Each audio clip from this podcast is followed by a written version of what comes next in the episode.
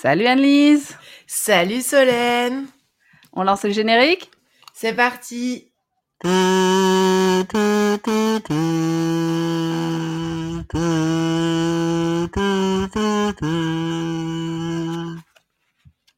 Bienvenue sur Buffy sa mère. Buffy sa Euh, c'est le podcast où on parle de Buffy et Joy Summers épisode par épisode. Mais aussi de société, de culture, de surnaturel et de conneries. Annelise est une fan de la première heure. Solène découvre la série. Ouais Comment ça va épisode- Annelise Bah écoute, ça va. Épisode 6, euh, on a réussi à squeezer euh, notre épisode entre euh, plein de choses. Entre plein de choses. Mais euh, c'était important pour nous deux de faire un épisode au mois d'octobre. Au hein. mois d'octobre, le meilleur mois de l'année. Exactement. Et euh, d'ailleurs, petit plug pour notre Inktober. Euh, comment ça se passe pour toi, Inktober? Euh, bah, en fait, je m'apprêtais à écrire en t'attendant, enfin à dessiner, et euh, je l'ai pas fait. Mais euh, à ma décharge, euh, j'étais en formation hier et avant-hier. Ouais. Non, mais c'est pour ça. Et donc, euh, euh, du coup, je prends mon. C'est exactement ce qu'on s'était dit, c'est qu'on prend notre temps. Mais en fait, je voulais absolument, parce que Solène a eu son anniversaire il y a pas longtemps, et je voulais absolument faire un dessin Inktober pour son anniversaire. Donc ça va Oh. tomber, Solène. Tu auras un dessin oh. Inktober euh, euh, pour toi. Ça, c'est du scoop. Donc, pour les gens qui ne nous suivent pas sur les réseaux sociaux, euh, euh, on a euh, on a décidé de de faire euh, Inktober, mais genre à notre sauce. Donc, on suit la liste normale là, et puis aussi ouais. on suit la la liste de Sunnydale Revival. Donc, c'est un, un site que Annelise a découvert qui est vraiment super. Euh, du coup, moi, j'essaye de pas trop y aller aussi parce que j'ai pas envie d'avoir trop de C'est ouais, spoilers. vachement spoil. Mm. Mais c'est un fan euh, de, de Buffy qui a créé ça et c'est hyper euh, bien documenté, quoi. Euh, on a découvert qu'il y avait pas mal d'essais qui allaient sortir euh, cette année que moi j'ai vraiment trop envie de lire, mais il y aura trop de spoilers dedans. Non, il y en a deux Ouais. qui sont sortis récemment Ouais. euh, et, et qu'Annelise va lire du coup. Euh, Et, et ouais, et du coup, moi, je me suis rendu compte que c'était aussi l'anniversaire de la série ou de la fin de la série. La fin de la série. c'est les fait 20, 20 ans, ans. de la fin de la série. Ouais. Et euh, je crois que j'en avais parlé quand on avait fait le premier épisode, parce qu'on avait fait le premier épisode en mars. Et euh, en mars ou en février? Enfin bref, on a fait un épisode en mars, du coup, obligé. Et euh, j'avais dit à ce moment-là, c'est l'anniversaire du début de la série, et en même temps, c'est la fin de la série. Ouais. Et c'est vrai que y a, du coup, il y a des choses qui sortent, notamment les deux essais dont parle Solène, ce sont des, euh, des Français, donc un c'est un Français et l'autre c'est une Française, euh, qui ont chacun écrit un, un essai sur euh, Buffy, euh, 20 ans après la fin de la série, et, euh, et, euh, et c'est je crois deux dit... approches différentes qui ont l'air Ouais. super intéressantes et qui euh, adressent justement les, les, enfin, qui prennent en compte euh, euh, les, les récents scandales qui sont sortis sur Joss ça. Whedon. euh, donc euh, ça, c'est, je pense qu'il n'y a pas encore de, de livres publiés qui qui adressent, enfin en tout cas nous ceux, que- ceux, ceux que tu Pas, as pour, pas en France, en fait. ouais, ceux que tu as France- toi pour. Non. Les miens, c'est euh, Buffy, c'est trop génial, et Angel. euh, aucun, euh, au- au- absolument aucune, euh, au- aucune remise en question. Euh, mais bon, ils ont été, ils sont sortis. euh, euh, Enfin, le, le, celui que j'ai, qui est, qui est le guide de la tueuse, donc le guide de la série avec tous les épisodes, euh, qui fait épisode par épisode. C'est vraiment le truc. Il est sorti euh, tous les ans en fait. À chaque fois, il y avait la nouvelle saison Ah oui, qui oui, venait d'accord. sortir. Et là, donc moi, j'ai acheté le dernier avec toutes les saisons dedans, mais euh, euh, il est sorti, il a dû sortir en France en, en 2004 ou en 2005. Donc il y avait absolument aucune euh, remise en question de la série à l'époque. D'accord. Et, euh, et autre actu euh, Buffy, Euh, mais c'est cette semaine, je crois, bah, je l'ai mis sur, euh, sur Insta aussi, euh, la dessinatrice Emma qui, euh, qui a Qui fait une, regarde. une- une mini BD parce qu'elle peut enfin regarder euh, Buffy avec sa fille. et j'ai trouvé ça trop mignon. Moi, j'adore Emma. Emma, c'est c'est celle qui a démocratisé le terme charge mentale. et d'ailleurs, sa BD est connue à travers le monde et en, Angleterre, elle est très utilisée en fait. En Allemagne pour, aussi. Éduquer. Ouais. Donc vraiment, bravo Emma. Bravo Emma. Et on aime beaucoup Emma toutes les deux. Et, et du coup, c'est vrai que c'est quelque chose que qui m'a vachement émue. Et je pense que Solène, toi, c'est un peu pareil. ouais quand euh, ton bébé aura 12 ans, euh, ah ouais. tu voudras, tu voudras les Peut-être. Hein. Et, et c'était rigolo parce que toutes les, toutes les, euh, toutes les personnes qui ont, qui ont euh, posté en dessous euh, de, de post et étaient là. Ah oui, oui, mon fils, il a 6 ans, plus que 6 ans à attendre. Ah. c'est vraiment trop chou parce que t'avais vraiment ce côté. T'as 25 000 générations qui vont avoir vu Buffy, quoi. Ça s'arrête ouais. en fait. Et, euh, et c'est marrant, ça se, du coup, en découvrant la série euh, et euh, ben, en, en, découvrant un petit peu le, le monde autour de, de, Buffy, et je me rends compte qu'il y a beaucoup de gens que j'apprécie beaucoup euh, qui adorent la série, en fait. Donc, euh, ouais. tout est connecté. Ouais, Jack Parker, si tu nous écoutes, nous euh, oui, bah ça c'était obligé, Jack Parker en même temps. viens, viens dans la série, meuf. Euh, viens dans notre podcast. Euh, peut-être un jour. Ouais. On, a, on a des plans, mais on ne sait pas si ça marchera. mais sinon, ouais, on avait dit, on s'était dit, on a, on s'était pas dit rendez-vous dans 10 ans. Oh putain, blague de merde déjà. Il euh, faut savoir mais... que c'est dimanche matin chez nous, donc euh, Ouais. On n'est pas forcément en. Non, mais on va pas se donner des excuses à chaque fois. Alors, il faut savoir que c'est le soir. Il faut savoir que c'est lundi. Euh, du coup, euh, bref, euh, il faut savoir que on n'est pas du tout des pros et qu'on apprend. Et qu'on on fait des blagues de merde. non, en fait, encore une fois, tout est connecté et, et j'ai l'impression qu'à chaque fois qu'on parle d'un truc sur le podcast, il y a un, des choses qui sortent euh, et euh, j'essaye de retrouver avant, tu sais de quoi je parlais. Mais du coup, on, on s'est rendu compte que des fois, on avait envie de faire des erratums ou de, oui. ou de réadresser des choses. Euh, attends de réadresser des choses. Euh, des épisodes précédents qu'on a précédents. dit. Euh, du coup, pendant que moi je cherche mon truc, est-ce que toi tu peux parler du tien? Je vais faire mon erratum. Ouais, ouais. alors mon petit erratum, c'est euh, merci Christiane qui nous écoute. je sais qu'elle sera contente qu'on qu lui dise. Et merci Marail de nous écouter. Donc c'est une autre amie qui est allemande, qui parle très bien français. Et, et Christiane m'a raconté que que Maraile euh, a commencé à écouter notre podcast et qu'elle a recommencé à regarder Buffy pour euh, écouter les épisodes dont on parlait après qu'on en ait parlé. Ah. Donc en fait, elle écoute d'abord notre podcast et ensuite elle regarde les épisodes de la série. Et après, et elle prend ses notes et elle dit, vous auriez dû dire ci et ça. non, non, pas du tout. Bah, elle, ça m'a vachement ému et euh, merci Maraile de nous écouter. Euh, ça me, ça m'émeut oh. beaucoup. Euh, et ensuite, euh, euh, donc petit erratum grâce à Christiane. En fait, la semaine dernière, la semaine dernière, le, la dernière épisode, je parlais de Craft Club en disant que on s'était dit avec Solène que probablement le, le, le, nom du groupe venait de un jeu de mots avec Kraftwerk et que euh, ils étaient un peu plus rigolos, un peu plus coolos et donc du coup ils avaient pris Craft Club. Et en fait pas du tout. Euh, donc le Craft Club est composé de quatre, quatre personnes, cinq personnes, je sais même plus, c'est horrible. Euh, et ils sont dont deux frères. Et en fait, ils se sont rencontrés au, à la salle de sport. Et la salle de sport s'appelait Craft Club.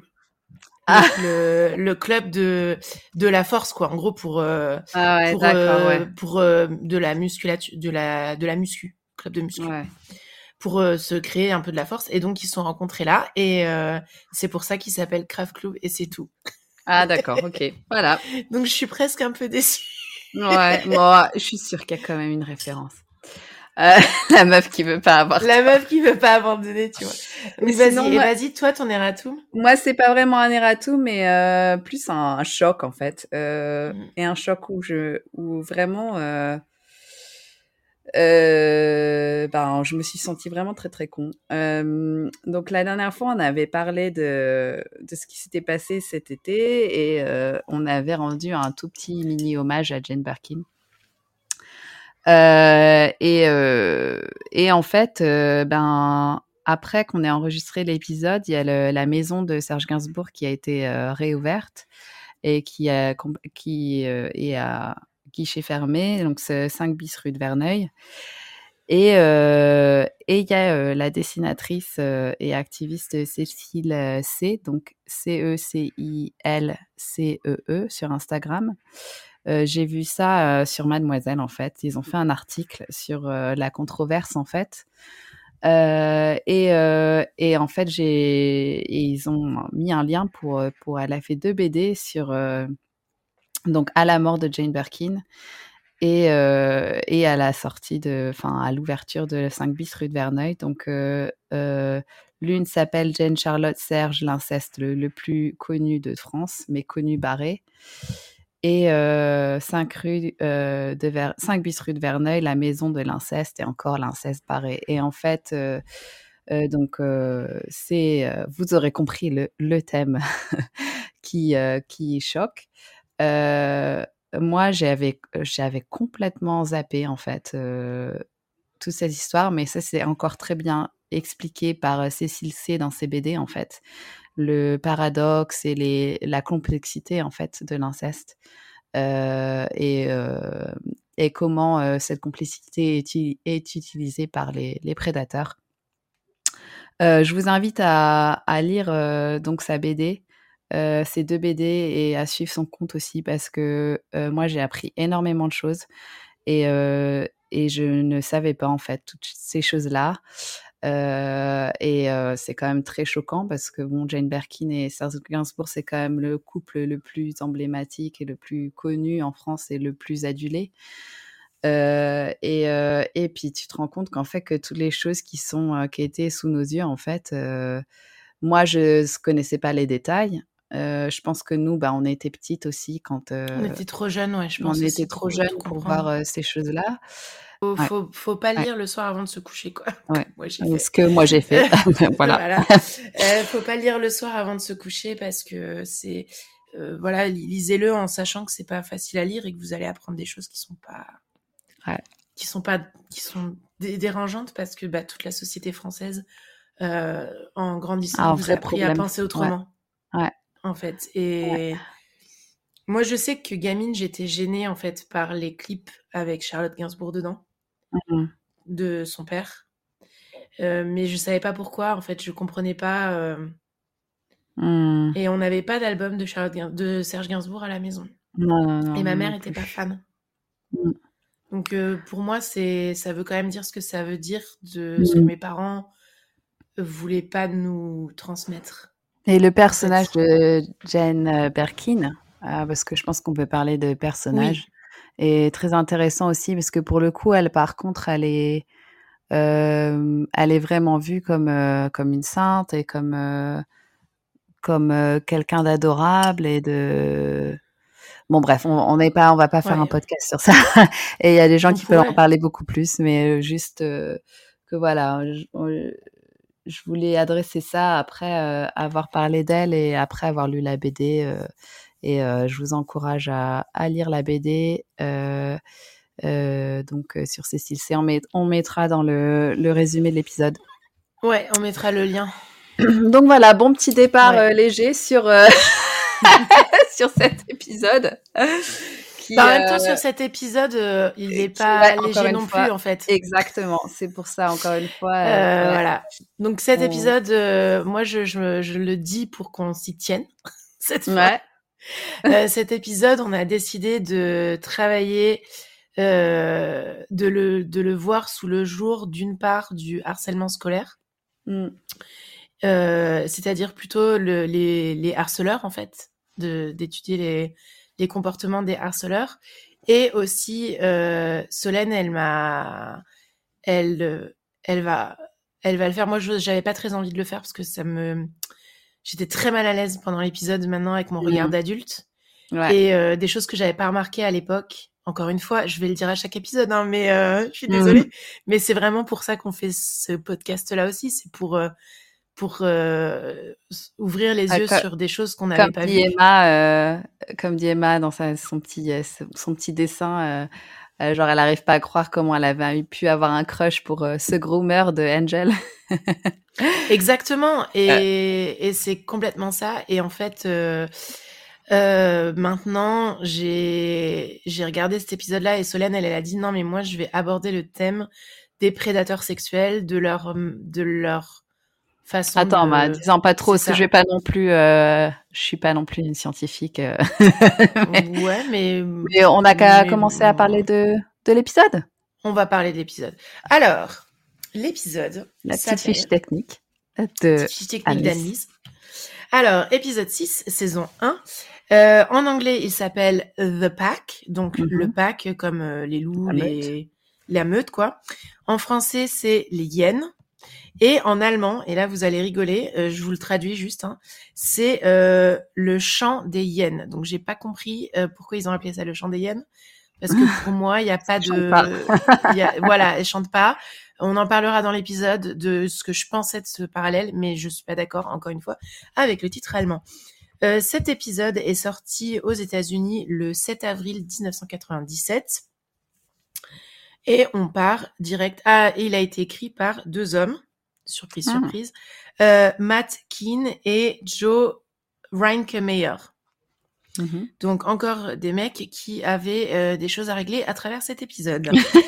Euh, voilà, première scène. Tu veux commencer par la première scène Oui, donc on commence au zoo. Buffy est trop belle en vert, encore une fois, avec un petit foulard Ouais. au cou. On a quatre ados qui ont l'air de quadragénaires, qui commencent à harceler Buffy en mode euh, t'as pas d'amis. Euh, et d'ailleurs, le brun, j'ai mis dans mes notes, le brun aux yeux bleus et dans Dawson. Euh, il fait aussi un rôle un peu de méchant. Euh, il n'est pas là longtemps, il est que quelques épisodes dans la première saison. En fait, il fait l'ex de Jen qui, euh, Qui revient de- de la, ouais, Qui de la, revient de New York, non? Ouais, c'est ça, qui essaie de la remettre dans le mauvais chemin. Et euh, petite note que je me suis dit, c'est que cet acteur-là, il joue pas super mal. Il est plutôt Mm. pas mal physiquement, même s'il a l'air d'avoir 45 ans. Mais euh, je trouve qu'il aurait été beaucoup mieux pour le personnage d'Owen. Ah oui, mais je suis d'accord, mais peut-être Ouais. qu'ils peut-être ont que- préféré le prendre pour ça Parce et mettre fallait- euh, quelqu'un d'autre sur Owen. Je pensais qu'ils l'ont exprès pris pour faire les harceleurs euh, parce que il a un petit peu cette morgue, Oui, il a une tête de Euh, méchant. voilà, et que du coup ils l'ont pas pris. Ils ont été obligés de prendre quelqu'un d'autre pour faire Owen à cause de ça. Ouais. Ouais. Voilà. Et là, il y a Xander et Willow qui arrivent. Ouais. Et euh, ils parlent euh, que Buffy a raté un truc génial. Ouais. Et c'est les zèbres en rut. Ouais. Qui se sont accouplés. C'était Voilà. comme Amilique, mais sans les, sans- avec des rayures. Alors ça, c'est Willow, évidemment, qui Ouais. est génial. Et Xander qui, lui, euh, dit que c'était euh, un moment super excitant. Donc tu sens que Xander, il va vraiment nous saouler tout l'épisode. Mhm. Euh, et là, Buffy, on sent qu'elle est beaucoup moins motivée qu'eux. Bon, peut-être qu'elle est un, petit- un petit peu dégoûtée. Est-ce que les, les méchants ont été méchants avec elle? Et Xander, quand même, là, il est plutôt pas mal. Il dit, mais t'as, on n'est pas en cours, tu devrais être contente, quoi. Et c'est Ouais. vrai que là, et du coup, là, elle, elle reprend. Et là, ça. on est sur une autre scène où on voit euh, Lance. Lance. Ouais. Lance, c'est ça. Euh, et il y a les quatre ados euh, quadra là qui euh, qui viennent et qui se, se moquent de lui, qui rient comme des hyènes. Il rit Voilà. déjà. Et en plus, ce qui est trop drôle, c'est ça. Et en plus de ça, ils me font trop rire parce que ils ont vraiment l'air super fiers de leur blague pourrie. Oui, c'est ça. Et, euh, Euh. Lance, il, il me fait vraiment, il me fait vraiment de la peine du début jusqu'à la fin de cette scène, Ouais. en fait. Et ils se moquent de lui, euh, genre c'est un singe parce qu'il dessine des singes. Voilà. Donc c'est vraiment pas drôle en plus. Non. Et Flouty arrive. Et moi, là, j'ai noté Flouty nul en discipline. Ouais, il dit, ouais, il, il essaye d'intervenir, mais euh, ça m'avait quand même manqué de le voir. J'étais contente de le voir. Bah, surtout Euh. qu'il il porte un, un mani- une magnifique veste à carreaux bleus et blancs imprimés écossais, tu vois un peu. Euh, mais c'est moche. C'est vraiment, c'est. Pourtant, j'adore l'écossais. Mais alors là, je ne comprends pas ce qu'on lui a fait. C'est peut-être pour montrer qu'il est un nerd autant que Lance et que du coup, euh, il est nul et que les harceleurs sont cool. Ouais, c'est ça, ouais. Ouais, sûrement. C'est l'impression que j'ai eue. Et, euh, et du coup, euh, Lance euh, se sent obligé de prendre la défense de, des harceleurs. Ouais. Et, et du coup, ils sont contents et ils l'emmènent voir les, les hyènes. Alors oui, c'est pour le remercier. Il, il l'emmène voir les hyènes et Lance voit que le. Alors eux, ils disent la cage des hyènes, mais moi je suis pas d'accord. C'est pas une cage, c'est genre un... le pavillon des hyènes, quoi. On Mmh, dirait le pavillon des ça. Euh, Anis qui critique euh, le dialogue de Buffy. Euh, le pavillon des hyènes, et Lance dit mais non, c'est barré, on n'a pas le droit de rentrer.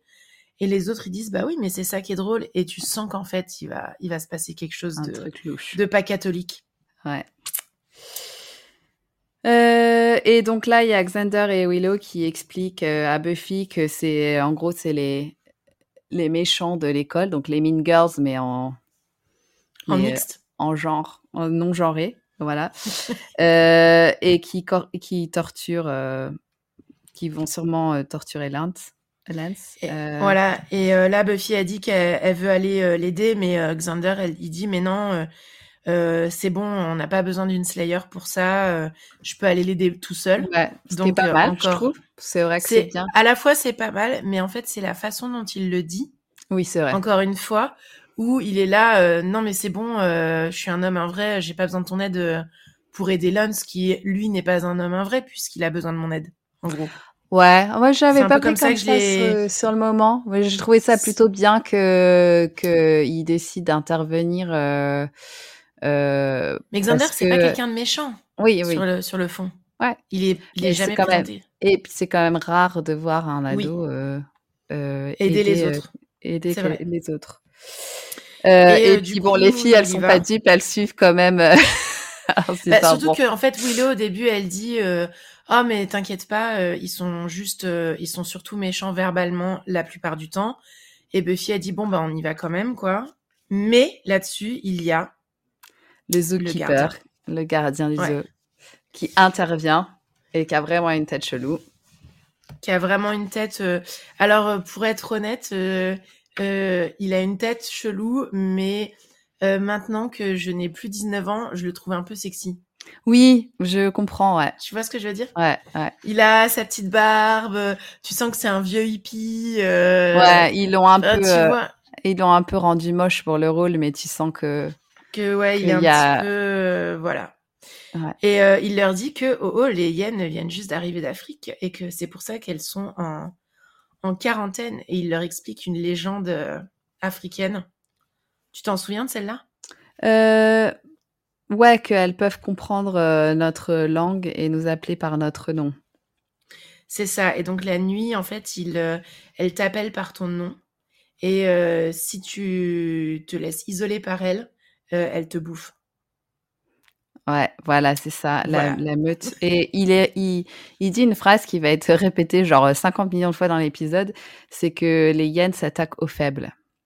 Exactement. Et Elles, sont- euh, Ils identifient les faibles et ils s'attaquent euh, s'attaquent aux faibles. Exactement. Et donc, euh, c'est là que euh, tu as toujours ce, ce parallèle avec, euh, avec le harcèlement scolaire, en fait, où Lance qui euh, se laisse pas, se laisse marcher sur les pieds, qui a pas très envie de se faire taper dessus, ce qu'on peut comprendre, et Mhm. qui essaye toujours de trouver une autre solution pour, euh, en l'occurrence, au lieu de dire à Fluty, bah oui, c'est des saloperies, euh, des- débarrassez-vous d'eux parce que il attend que ça, Fluty, de les virer. Ouais. Et, euh, et, et il le fait pas parce que il a encore plus peur de leur réaction que de ce qu'un adulte pourrait faire pour l'aider. Ouais, ouais. Donc et encore à l'époque, il y avait même pas tellement internet et tout, donc euh, ça fait encore plus mal au cœur parce que tu dis Mm. c'est le mécanisme des harceleurs est quand même va, va pro- très profondément dans la psyché quoi. Mhm. J'ai dit psyché, je sais pas pourquoi. Euh... Et du coup, tu, tu veux parler du, du harcèlement maintenant ou tu veux Bah, on va à l'intérieur de, on va à l'intérieur du pavillon des hyènes d'abord. Ouais, d'accord. Allons au pavillon des hyènes. Et, euh, et donc. Qu'est-ce que tu as euh, pensé de ces hyènes? euh, Ben très mal faites comme d'habitude, mais euh, en même temps, c'est mieux qu'ils utilisent des espèces de marionnettes que euh, des vraies hyènes. Je pense que c'est des animatronics, honnêtement. Ouais, voilà, c'est ça. Euh, je pense que c'est même juste un masque, tu vois. Ouais. Et, euh, et donc là, ben, les, les ados s'en prennent assez rapidement à Lens, encore une fois. Euh, mais Xander intervient. Euh, et, euh, et donc là, il y a la hyène qui apparaît. Ses yeux deviennent fluo euh, et s'allument. On voit un dessin tribal sur le sol. Et, et on voit que même Xander est ensorcelé. Ouais. Ils ont, et- ils sont tous ensorcelés, sauf, Sauf Lance. sauf Lance qui se barre en laissant sa lunchbox sur le sol parce que il sent qu'il y a quelque chose qui s'est passé. Ouais, voilà, c'est ça. Voilà. Et là, générique. Générique. Ouh. Toujours ce générique super. Euh, un petit point euh, par rapport au, au pré-générique, au, tout début de l'épisode, c'était la.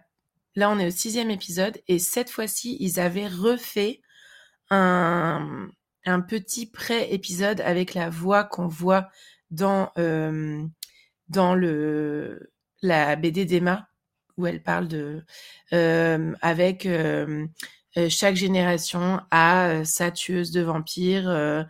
elle seule peut se battre contre les forces du mal. Et c'était pas tous les épisodes en fait.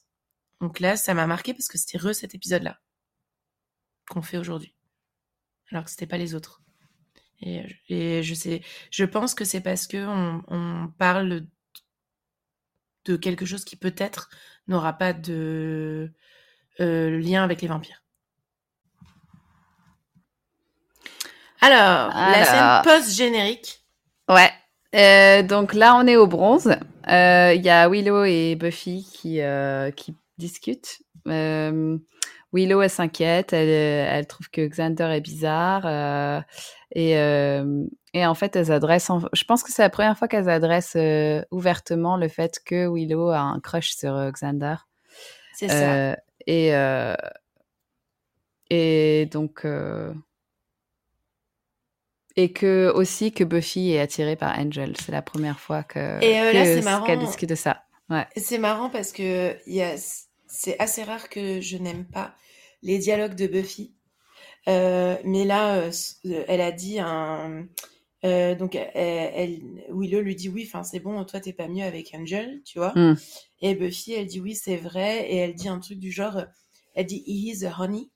Hmm. Donc en gros, euh, on ne sait pas si c'est parce que euh, il est beau ou aussi c'est parce que il a l'air d'avoir quand même une personnalité agréable. Je pense que c'est un peu un mix des deux. Hmm. Et euh, donc c'est un, c'est un, ouais mince, je, je sais comment le dire en allemand maintenant, mais je sais plus comment le dire en français. Ah merde. Euh, c'est un, il est, il est trop chou quoi. ouais. Je pense que c'est ça un peu l'équivalent. Et, euh, et elle parle un petit peu du fait que bah voilà, il est jamais là, machin, mais que Buffy porte sa veste. Euh, et là, Xander arrive. Xander en mode prédateur dégueulasse, j'ai mis. Ouais, moi j'ai mis qu'il était super désagréable Et parce il- que encore... la... Oh, vas-y. Ouais, encore une fois, un des trucs qui m'énerve, c'est qu'il arrive genre euh, limite en slow-mo et tout, et il regarde les gens hyper, euh, il regarde les femmes euh, genre euh, en mode prédateur, euh, hyper objectifiant, Ouais. et que il y a quelques quelques filles qui le regardent genre un peu attirées par lui, alors que bon. Euh, Alors que moi je Non. comprends pas. euh, bah, pff, en général, euh, quelqu'un te regarde comme ça, tu vas pas, euh, tu vas pas le regarder genre ah ouais t'es trop sexy, tu vas dire euh, mais arrête, euh, t'es dégueulasse. Euh, ça. et euh, et bon, il, il a faim, il, il est méchant. Euh, Il renifle les Buffy. cheveux de, de Buffy, donc euh, Ouais. donc voilà, on sent qu'il y a un truc qui cloche un peu. Euh, Et tout de suite, en fait, t'as vraiment tout de suite cette dynamique où il renifle Buffy Et il lui dit, oh, t'as pris un bain Et elle est là, ben oui, voilà. Et moi, en fait, il m'a fait penser un peu à un labrador tu sais, qui regarde autour de lui tout excité. Mmh. et c'est vraiment cette vision que beaucoup ont de Xander. Et aujourd'hui, quand tu as des hommes qui parlent de Buffy, ils disent, ils s'identifient tous à Xander. Ouais. et ils sont là, oh là là, Xander, le neuneu, on dirait un golden retriever et tout ça, machin. Et en fait, c'est l'impression que j'ai eue sur cette scène que c'était le but, c'était de montrer Xander comme un golden retriever, un peu chiant, mais quand même sympa. Ouais. Mais tu vois tout de suite que en fait, euh, Willow, elle est, elle est dévastée. Ouais, c'est ça. Son visage, il est dévasté et que Buffy, elle est énervée parce qu'elle est là, mais fous-moi la paix en fait. Ouais, arrête de me sentir les cheveux. Je prends, je prends un bain. Euh, enfin, c'est normal que je prenne un bain. Je suis connue de, je suis connue pour euh, pour me laver régulièrement. voilà. Et et là-dessus, en fait, là, on aurait pu avoir une discussion, mais il y a le reste du gang qui arrive. C'est ça. La meute arrive. Et, euh, Xander en mode, j'ai mis en mode euh, homo-érotique. Ouais, c'est complètement ça. Et euh, Xander, t'as l'impression que c'est le chef, en fait, de la bande. Ouais, c'est ça. Et Buffy, elle dit, voilà les singes ailés. Et en fait, c'est une référence à, au magicien d'Oz et les singes ailés de la méchante sorcière de l'Ouest.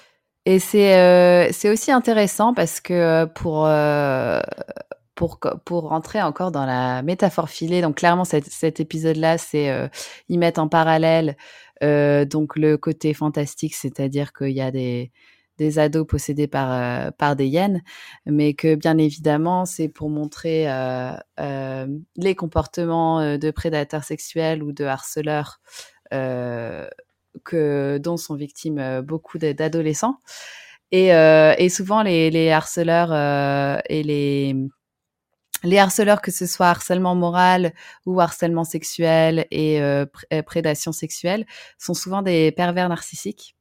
Et, euh, et en fait, les, les seins gelés, c'est aussi un terme qui est utilisé et qui, pour quand on parle des comportements des pervers narcissiques, c'est-à-dire que souvent les, les narcissiques ont euh, ont recours à des singes ailés euh, qui sont souvent eux-mêmes des, des, gens narcissiques ou alors euh, au contraire très mal dans leur peau. Et en gros qui vont euh, qui vont aider euh, le pervers narcissique ou le prédateur à faire tous ces trucs en gros qui, qui sont les suiveurs loyaux des des prédateurs euh, et qui vont les aider à faire euh, les choses euh, qu'ils font qui sont horribles quoi.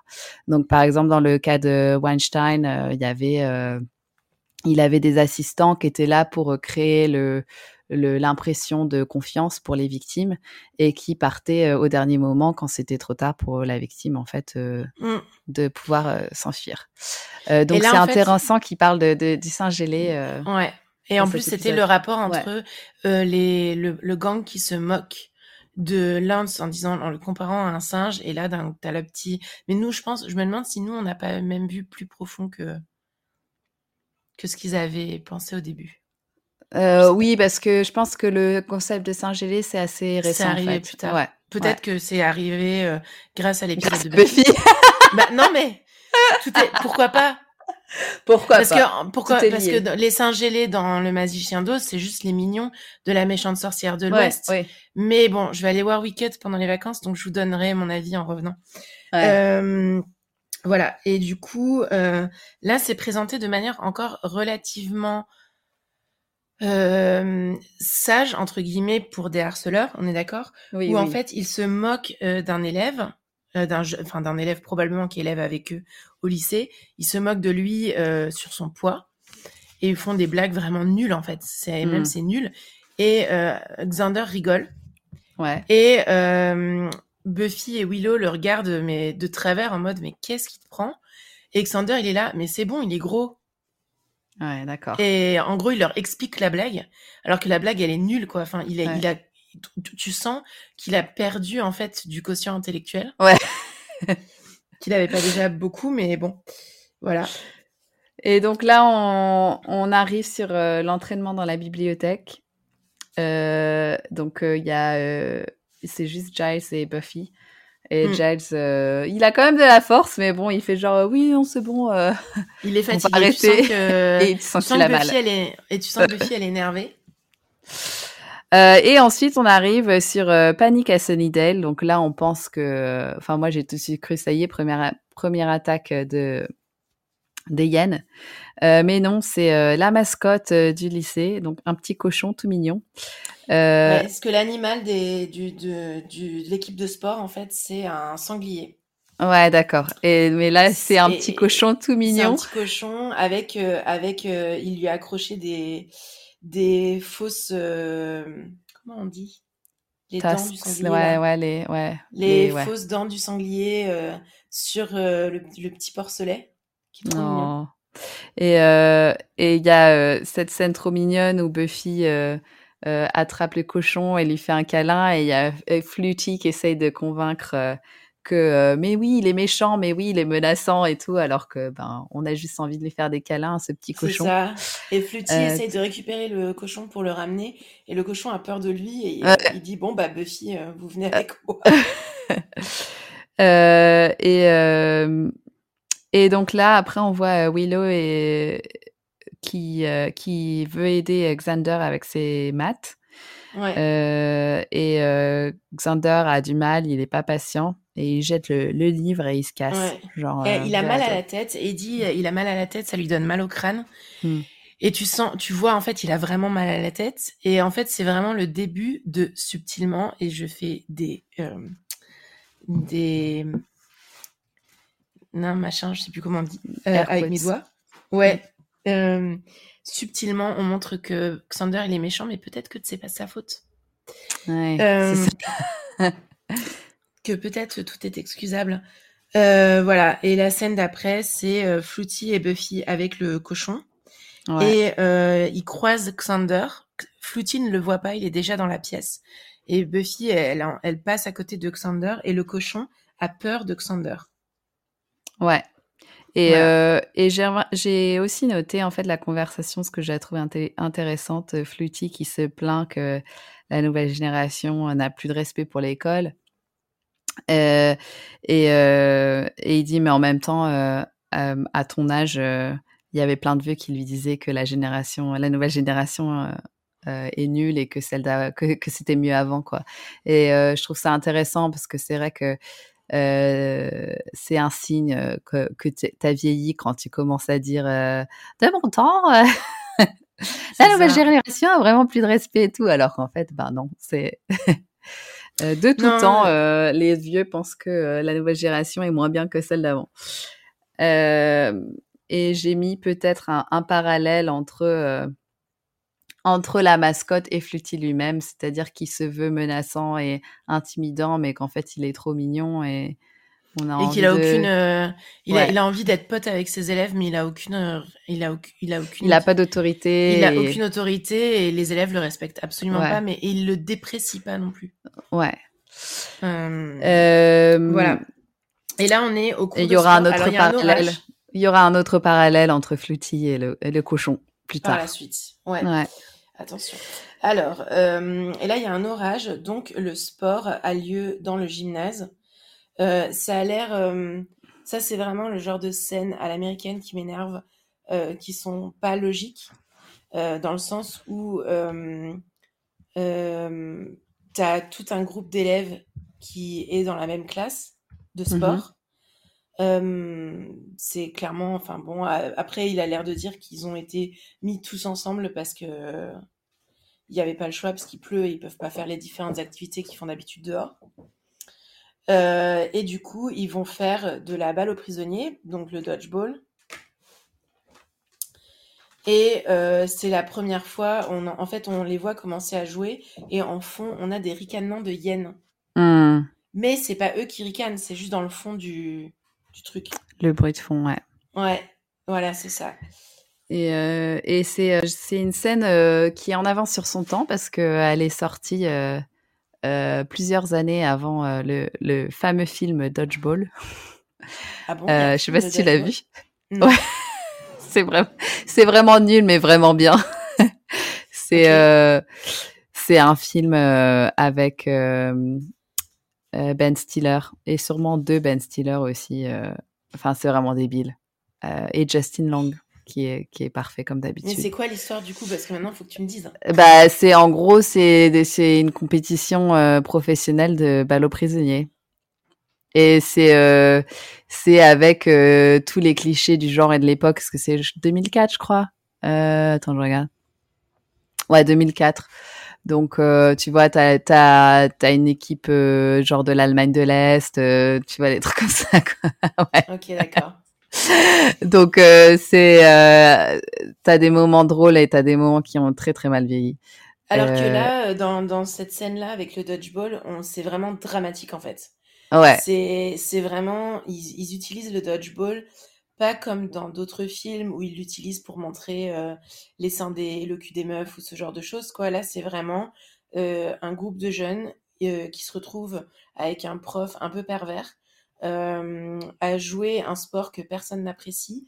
Ouais. euh, Cruel. euh, dans un gymnase qui est cruel, qui est violent et euh, Et qui, euh, enfin, moi je me rappelle, on n'avait vraiment pas des profs de sport très imaginatifs, donc on jouait tout le temps à la balle aux prisonniers. ah, Et c'est vraiment le, le sport, enfin, comme beaucoup de, de sports au collège et lycée qui sont euh, les, les classes de sport, c'est quand même le terreau fertile des harceleurs, en fait. Je trouve, Mm. euh, si, si t'es mal à l'aise avec des gens et que t'es, euh, t'as tendance à te faire harceler, tu t'as pas envie d'aller au sport, quoi. Et euh, Bah, la balle prisonniers, sport, c'est le pire. Tu choisis Ouais. ton équipe, c'est si t'es si le dernier à être choisi, euh, C'est nul. horrible. Et puis après, ben ouais, les gens, le, le but c'est de te taper avec une balle, quoi. Donc euh, bon, voilà. Et les cruel. profs de sport, souvent quand ils font des trucs d'équipe comme ça, moi à l'époque où moi j'étais au collège, je sais pas comment ça se passe maintenant, mais quand j'étais au collège, j'avais vraiment le sentiment que mes profs de sport, ils, euh, ils réglaient leurs problèmes d'infériorité en choisissant toujours euh, euh, les mecs les plus sportifs pour faire les équipes en mode je reconnais que toi tu as les compétences pour choisir la meilleure équipe. Tu vois, c'était vraiment ah c'est vraiment nul. Mais, mais là, en fait, il y a encore un moment où tu as, ce moment encore très subtil où Xander est violent envers Willow. Ouais, Euh, il la frappe très fort. Et elle, elle euh, quitte la, scè- la, la- le, elle quitte le terrain en le regardant vraiment euh, un air de reproche et en même temps qui m'énerve, tu vois, parce que Mm. elle se, elle, fait vraiment la carpette devant Xander et euh, lui qui la regarde, tu sens qu'il se sent un peu coupable, Mm. mais il s'excuse pas non plus parce que en gros c'est le jeu, tu vois. Mm. Et c'est vraiment cette métaphore de c'est le jeu Et de pour la une société. fois, il est, Je- il je, est, suis euh, plus fort. pour une fois, il est plus fort. Après, Ouais. moi, je dirais un, un autre truc sur Willow plus tard, mais justement, moi, je, il y a un truc que j'ai trouvé super intéressant sur son personnage euh, dans l'épisode, mais j'en parlerai Ouais. plus tard. Ouais, bah on, ça arrive plus tard, je pense. Je pense qu'on pense à la même, Mm. Ouais. à la même, Et, et donc là, Buffy se retrouve toute seule euh, parce que euh, il y avait euh, toutes les hyènes étaient dans la dans la même équipe contre celle où il y avait Buffy. Ouais. Et là, on sait pas ce qui va arriver, mais il y a Lance qui s'allonge et il lui jette euh, tous la balle dessus, sauf euh, sauf Buffy. Et le prof Bah, en fait, euh, parce n'intervient que, pas. non. Il dit juste euh, ce jeu est vraiment brutal, j'adore. Et en fait, oui, parce que Buffy, c'était la dernière de l'équipe adverse. Ouais, oui, ça. Ouais, c'est ça. Et, euh, Mais Lance, coup, il euh, était dans l'équipe des hyènes, mais il s'allonge pour. euh, il se sacrifie. euh. Mais non, c'est pas. Moi, j'ai pas vu ça comme ça. Ah bon? Non, moi, J'ai pas vu compris ça. pourquoi il s'est allongé. Ah, non, fait. il s'allonge pas. Il s'allonge parce que c'est une série et donc ils allaient pas lui balancer des balles tellement fort qu'il tombe. Ouais, Mais euh, pour moi, en fait, c'est Buffy la dernière ouais c'est ça. de son équipe. Ouais. Et donc, euh, t'as les, t'as les cinq de, du gang plus Lance dans l'équipe adverse. Ouais. Et donc, elle, elle les regarde. euh, elle regarde Xander. Xander la regarde. Il y a un peu ce, ce truc de regard. Hmm. Et très lentement, il se retourne contre Lance parce que Lance est le maillon faible. Oui, oui, bah Et ça j'ai compris. Mais moi Ouais. j'avais compris que Lance, il, il s'était, euh, il avait compris ça aussi lui-même et que du coup, euh, Il pas, moi, j'ai pas vu s'allonger. Ils l'ont, Ah, en fait, ils lui ont balancé des balles tellement fort qu'il est tombé par terre. ouais, d'accord, Mais après, il est pas très fort non plus, donc. euh, ouais, Enfin, il est tout maigrichon, donc ça joue aussi. Mais euh, oui, non, mais de toute façon, la métaphore fonctionne bien. Euh, encore une fois. Et là, on est dans les couloirs. Et là, c'est une scène qui fait vraiment de la peine. Mmh Parce que Xander est vraiment. Euh, il est vraiment horrible. Donc, il y a Willow qui veut lui parler et il dit qu'il a changé euh, et qu'il veut plus. Il a changé la vie, il veut plus faire de géométrie. comme ça, il aura plus à avoir son visage pâle. et il rigole. Ouais, et en plus, il a vraiment ce côté très malsain de commencer en mode ah on est amis depuis longtemps mais mes sentiments ont changé et elle elle sent qu'elle doit pas le croire mais elle a quand même un, poil tu vois cette lueur d'espoir qui va lui dire que il est amoureux d'elle. Et euh, il finit le truc en mode ben voilà. Ouais. Saleté quoi. Et, là il y a vraiment euh, les rires de hyène. les rires de hyène et euh, et Buffy essaie d'intervenir mais juste il rigole. Euh, donc vraiment horrible. Et euh, j'ai trouvé que que euh, l'acteur du, du coup, je sais plus son nom, joue vraiment bien en fait dans cet épisode parce que c'est vrai que l'acteur qui joue Alexander. Ouais. Dans les Alexander. Autres... Attends. je crois que c'est Alexander Harris. Et et dans les autres épisodes, c'est vrai que nous, il nous agace au niveau de comment il est écrit, etc. Mais c'est vrai mmh. qu'il a un côté très attachant et qu'il arrive bien à, à faire, euh, à rendre le personnage attachant, même si c'est un personnage euh, qui est écrit de manière énervante de notre point de vue euh, mmh. d'adulte femme maintenant. Donc je comprends très bien que je pense que si j'avais regardé ça en tant qu'ado, l'acteur m'aurait rendu le, le personnage très attachant. Mmh. Et je trouve qu'il joue très bien dans cet épisode parce que là, il y a le switch, quoi, où finalement, en fait, le contenu de ce qu'il dit est pas super différent de ce qu'il dit d'habitude. Mais, la, manière. dont il le dit, son regard, etc. Bon, après, le problème, c'est que de ce qu'on sait de, plus tard, c'est que peut-être il jouait pas vraiment la comédie dans cet épisode-là, puisque euh, il a, c'est un, il a pas eu des problèmes, euh, il a pas harcelé des, des femmes sur les tournages. Lui? Je, je sais qu'il, je sais pas, je sais qu'il a eu des soucis d'alcool ou de drogue et je sais plus par rapport. Faudrait qu'on on, fasse une recherche et puis euh, on, on, fera un erratum. Ouais.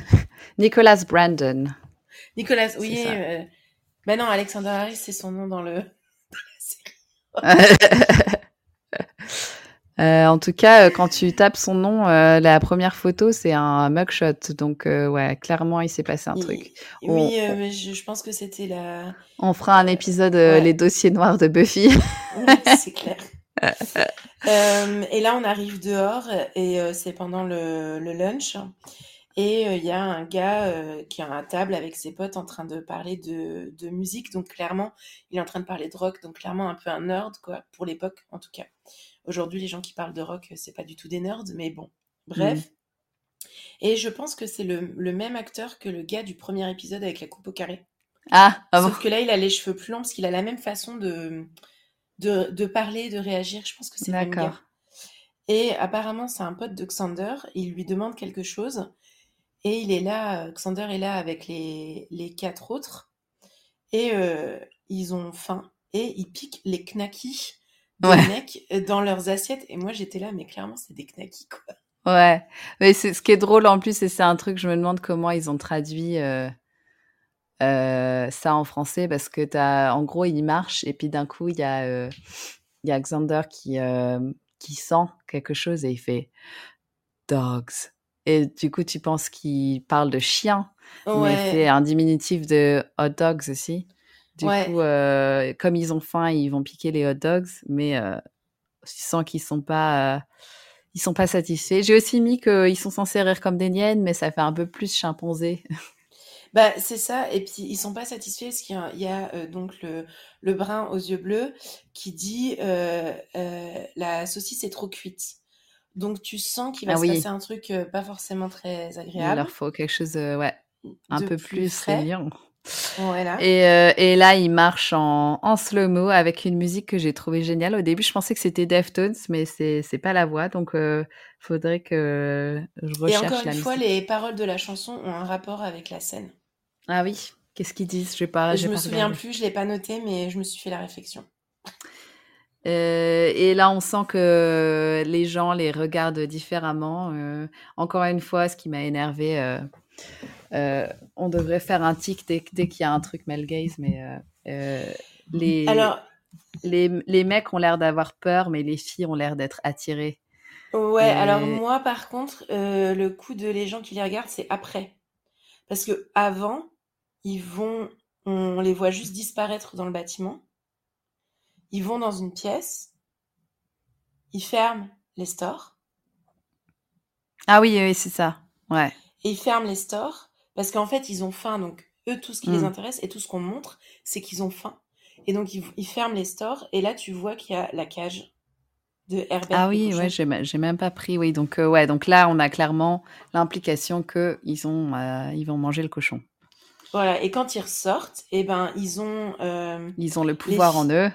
Ils ont bien mangé, donc ils sont à satiété et ils peuvent en fait redresser la tête, en gros. Et Mm. c'est là qu'il y a vraiment ce que tu disais, ce slow-mo dégueulasse euh, Et qui est très long, surtout. qui est très long. C'est comme si c'est bon, on a compris, ils sont méchants, ils ont le pouvoir. euh, voilà quoi. Moi, tu sais à quoi ça m'a fait penser? Ça m'a fait penser euh, au Cullen qui arrive dans, dans le premier film de, de Twilight. Ah oui, j'ai pas Au vu. Cullen Ah si, qui je l'ai vu, arrive. mais il y a très longtemps. Mais... En fait, ça m'a fait penser, parce qu'il y a plein de mèmes là-dessus, tu vois. Genre euh, POV, euh, you arrive in your new, um, in your new canteen, tu vois, un truc comme ça. Et euh, il y a toujours des mèmes sur euh, le fait que les Cullens arrivent. Et ça m'a fait penser à ça, en fait. Donc je me demande si le slow-mo dans Twilight, il n'a pas été repris des hyènes. Buffy, euh, toujours là pour servir de, de base. Ça a influencé toute la pop culture, en fait. Et même la psychanalyse et la, la psychologie. Tout ça. Euh, et là, donc, euh, on comprend euh, que aussi, évidemment, si on n'avait toujours pas compris que c'était euh, devenu une hyène, Xander a aussi l'audition qui a progressé Développé. puisqu'il Mm. il arrive à entendre la conversation des filles. Donc euh, Willow euh, pense que c'est de sa faute euh, et Elle pleure, ce qui fait vraiment. ouais, c'est la première fois qu'on la voit pleurer et c'est, Mhm. ça fait vraiment, ça crève le cœur, quoi. Et, et du coup, Buffy, elle va voir Giles. Attends, attends, parce que dans cette discussion entre Willow et Buffy, il y a un truc super important qui se passe où Willow se compare à Buffy Ouais. et dit mais oui mais toi il te il, Il a te juste reniflé pas, tes cheveux. il, il arrête pas de te renifler ouais. et euh, Buffy elle est là mais non mais tu vas voir euh, c'est parce qu'il est pas dans son état normal Mm. il se passe quelque chose de pas normal, on va aller voir Giles, on va en parler avec lui. Et c'est là que Willow, elle dit, mais si ça se trouve, euh, un- on est un trio et ça marche plus, en fait. Ouais, On devrait ça. plus ouais. être un trio et moi, je devrais partir. Et toi, tu pourrais Ah. être amie avec Sander. Alors que Buffy, dès le départ, elle dit, mais non, c'est pas Ouais. ce qui m'intéresse, quoi. Ouais, c'est clair. Et à choisir, Voilà. je pense que le choix est, est facilement fait. Euh, Voilà. Et, Et, là, euh, donc, on et donc, du Giles. coup, Xander, Xander, comme il a entendu la conversation, il sait que euh, les fils euh, le suspectent de quelque chose, quoi. Euh, Ouais, et, euh, et là, après, on a, euh, on a Giles, la conversation avec Giles qui, que qui est assez drôle, en fait. Ouais, Parce ouais. que du coup, elle, euh, le jusqu'ici, c'était hyper dans le drama. Et là, t'as vraiment cette conversation qui allège un petit peu l'atmosphère de l'épisode. Euh, donc euh, clairement, lui, il lui pose des questions genre pour faire son diagnostic différentiel et il dit bon bah c'est juste un ado quoi. C'est devenu un jeune homme de 16 ans. Et, euh, Et c'est triste un peu, tu vois, ouais. je trouve. Et, euh, et là, il y a une super réplique de Buffy. Euh, je sais plus comment elle dit ce qu'elle utilise comme un verbe. Elle dit euh, Don't Scully me ou un truc comme ça. Oui, Euh, en gros, euh, arrête de faire ta Scully parce que Scully, c'était toujours la sceptique dans X-Files. Surtout Ouais. que venant de Giles, alors qu'il est censé être le spécialiste du mais paranormal. c'est ce qu'elle lui dit d'ailleurs. même- T'es censé ouais. être notre spécialiste, t'es censé Ouais. faire des recherches, t'es censé avoir un sixième sens pour ça, en fait. Et elle est vachement déçue. Et c'est là que, encore une fois, c'est Buffy qui trouve la solution. Oui. et qui dit euh, euh, qui en fait euh, Giles répète certaines choses qu'elle dit Mhm. Euh, par exemple, euh, il, euh, il, il, euh, s'attaque aux faibles, euh, Mm. machin. Il a un rire bizarre. Et elle, elle, elle, euh, elle marmonne dans sa barbe. Mais attends, il s'attaque aux faibles. Il a un rire bizarre. Et en fait, elle se souvient. Je me demande s'il y a même pas la voix du gardien, tu sais. Non, il n'y a pas la Non? voix, mais c'est lui, C'est les mots du gardien. faibles, they prey on the weak. Et là, elle dit Et, Ah, mais euh, oui, c'est ce qu'il a dit, ouais. Euh, C'est ça. Et là, il y a Willow qui arrive avec euh, les nouvelles sur Herbert. ouais, c'est ça. Et que le cochon a été mangé. Et là, Giles, il est remis à sa place, qui dit Ouais, il y a clairement Ouais, un non, truc a euh, un pas truc qui normal qui, pas, se passe. Ouais. Hmm, exactement. Euh, et donc, euh, ensuite, on voit que Fluty convoque les quatre perturbateurs.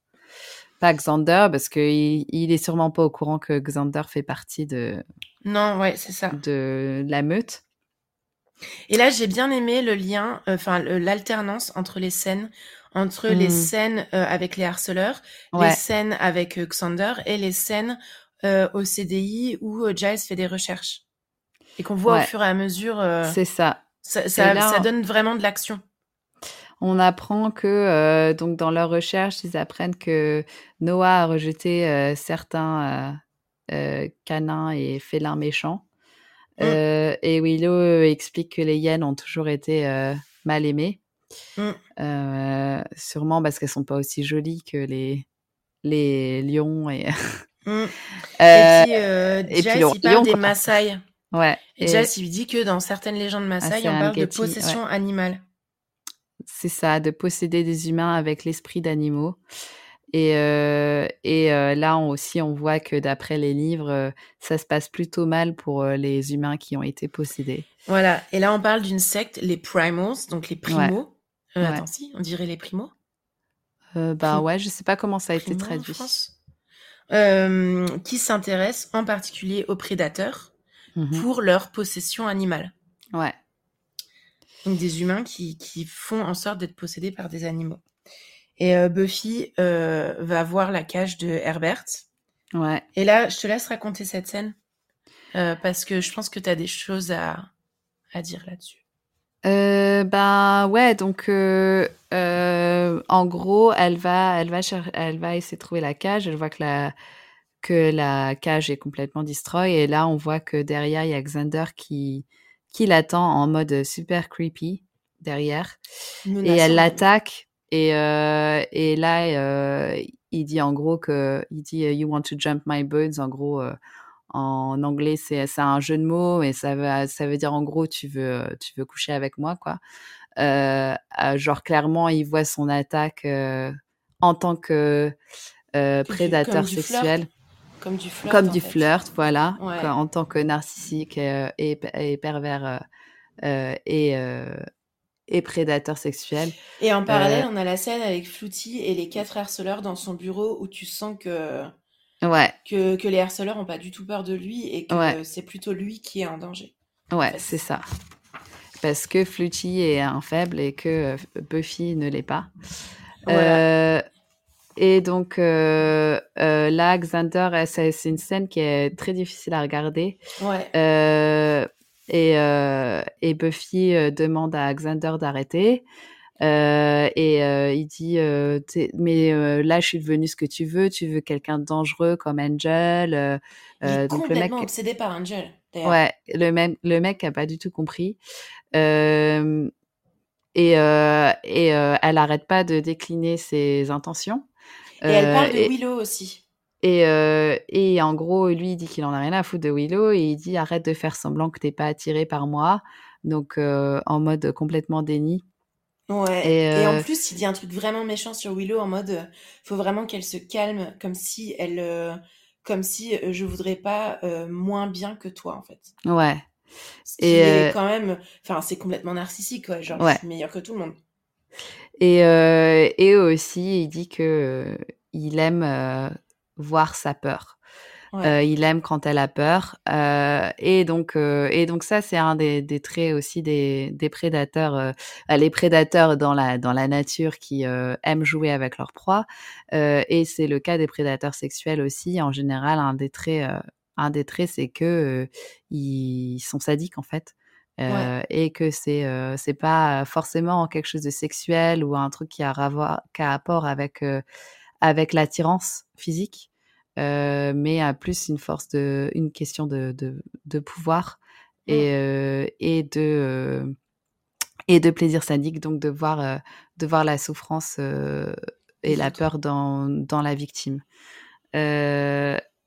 Donc donc voilà c'est je voulais pas en fait en fait euh, j'ai essayé hein, de faire un peu plus de recherches sur les différentes méthodes etc des pervers euh, narcissiques et des harceleurs euh, et des prédateurs sexuels. Mais mais bon encore une fois on est limité dans le temps.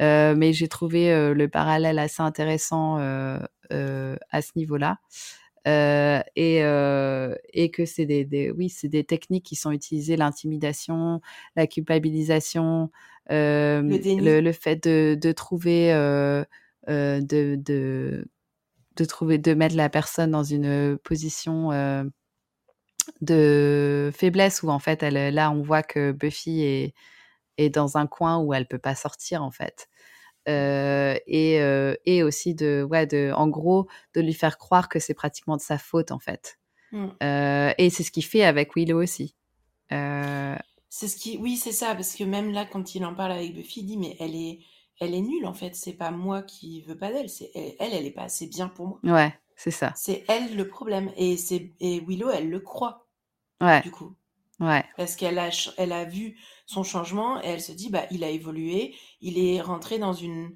dans un, une, un, une- un niveau de la société lycéenne américaine, en gros, euh, au-dessus du mien.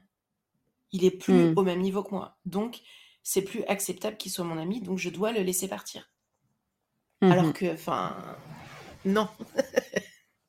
Et donc là, on est clairement dans, euh, dans ce qui est dit, euh, parce qu'il parle de son attirance sexuelle, de son attirance physique pour, pour euh, Buffy, et du fait qu'il pense que Buffy est aussi, est, ou il essaye de convaincre Buffy qu'elle est attirée euh, par lui aussi. Là, on est clairement sur une, pas sur une tentative de, de meurtre, mais sur une tentative de viol. Oui, complètement. Ouais. Et donc, ce qui est, euh, ce qui est très sous-entendu, en fait, euh, Ouais. Et, et en, pas là, montré. Et on dit Euh, vraiment l'agression sexuelle euh, avec circonstances aggravantes. Ouais. Oui, et donc, et donc euh, euh, on se sent vraiment pas bien là à ce moment-là. Et là, on voit Fluty qui se fait bouffer par les hyènes. Il se fait bouffer ça. par les hyènes vivant.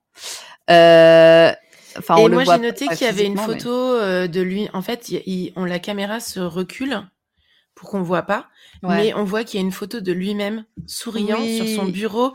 Et ça m'a, c'est vraiment ce moment où ça m'a vraiment fait mal au cœur. Genre, il a même pas de photo de sa femme ou de sa Ouais. famille ou de ses enfants qui auraient rendu le truc euh, un peu drama. Tu sens que le mec, en fait, il était vraiment tout seul. Ouais. Il avait une photo de lui sur son bureau en mode regardez je suis même si je suis méchant je suis le gentil euh, Ouais. proviseur vous vous devez bien m'aimer quand même quoi et tu sentais qu'il voulait euh, de l'amour quoi Et Tu sens que c'est euh, vraiment Herbert le cochon. ben c'est ça Voilà. exactement Et il a été Et, mangé euh, comme, comme Herbert. c'est ça et Willow elle est au CDI Ouais.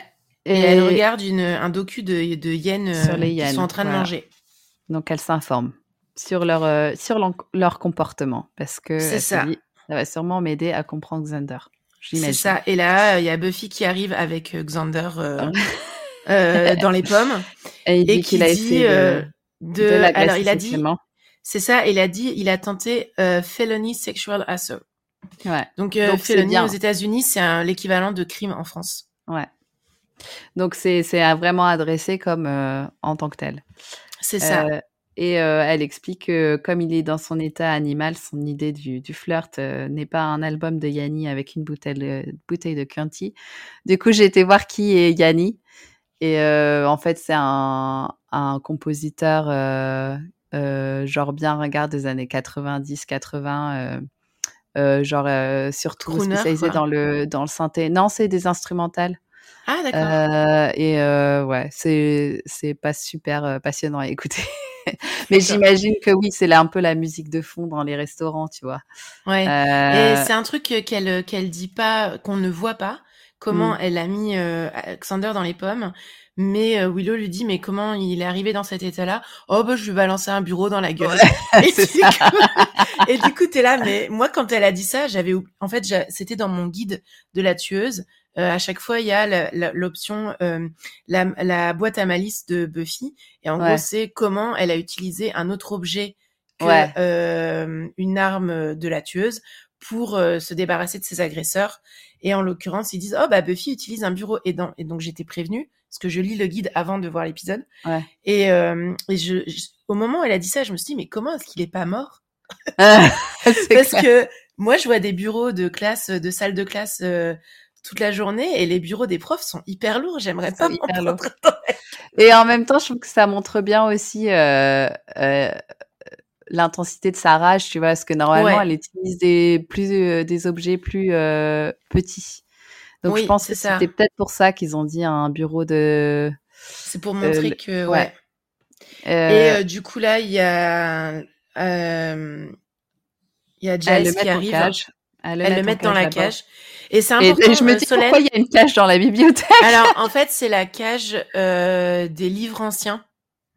Comme il y a dans beaucoup de bibliothèques, c'est la cage des livres anciens et des, des, documents anciens. Alors comment un lycée public peut avoir une cage de livres anciens, je ne sais pas, mais en tout cas, et du matériel, tu sais, du matériel de nettoyage et tout ça, c'est enfermé dans dans la cage. Et la cage, faut que tu la gardes en tête parce qu'on la réutilisera régulièrement dans la série. Ah, ouais, en même temps, c'est pratique pour eux d'avoir une cage. Hein, Exactement.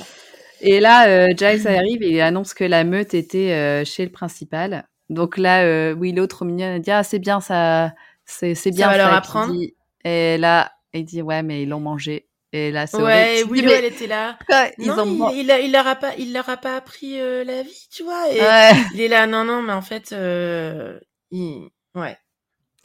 Et on aurait dû se douter parce qu'ils ont un peu fait comme dans l'épisode avec la menthe religieuse ou euh, parce que tu vois la, la, seule les seules scènes où on avait vu Fluty avant il était pas très gentil avec Buffy mais là il y avait la scène toute mignonne avec le le cochon où tu voyais qu'ils s'entendaient bien et tout et que Buffy l'appréciait et forcément ben il meurt quoi.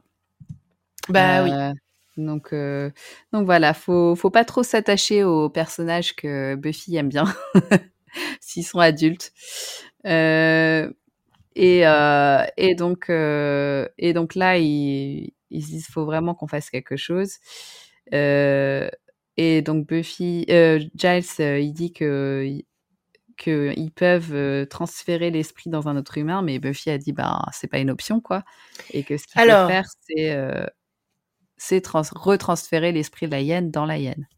C'est ça. Alors là, euh, ce qu'il dit Giles, euh, et moi j'ai bondi en entendant ça. Ce qu'il dit Giles, c'est qu'il a vu cette histoire de transposition d'esprit euh, de l'humain vers l'animal et vice versa dans le Malleus Maleficarum. Et le Malleus Maleficarum, c'était un guide qui a été publié au XVe siècle mmh par deux mecs Ouais. Et euh, c'était des dominicains. Et en fait, c'est euh, le livre qui a été utilisé euh, jusqu'au XVIIe siècle pour euh, faire la chasse aux sorcières. Ah. Et donc, je trouve très intéressant que Giles utilise ce livre-là pour trouver un moyen de pour trouver un sort, alors qu'en fait, son, ce livre-là, euh, il n'existe plus et on, enfin, il existe encore, on peut le lire. Enfin, il, y a des bibliothèques euh, historiques, d'historiens qui les ont. Mmh il est, il, il explique en fait tout ce que les sorcières peuvent faire, comment les reconnaître, comment se débarrasser d'elles. Il explique tout ça et notamment les différents sorts qu'elles peuvent faire. Et c'est pour ça qu'il trouve un sort de transposition de l'esprit humain vers l'animal.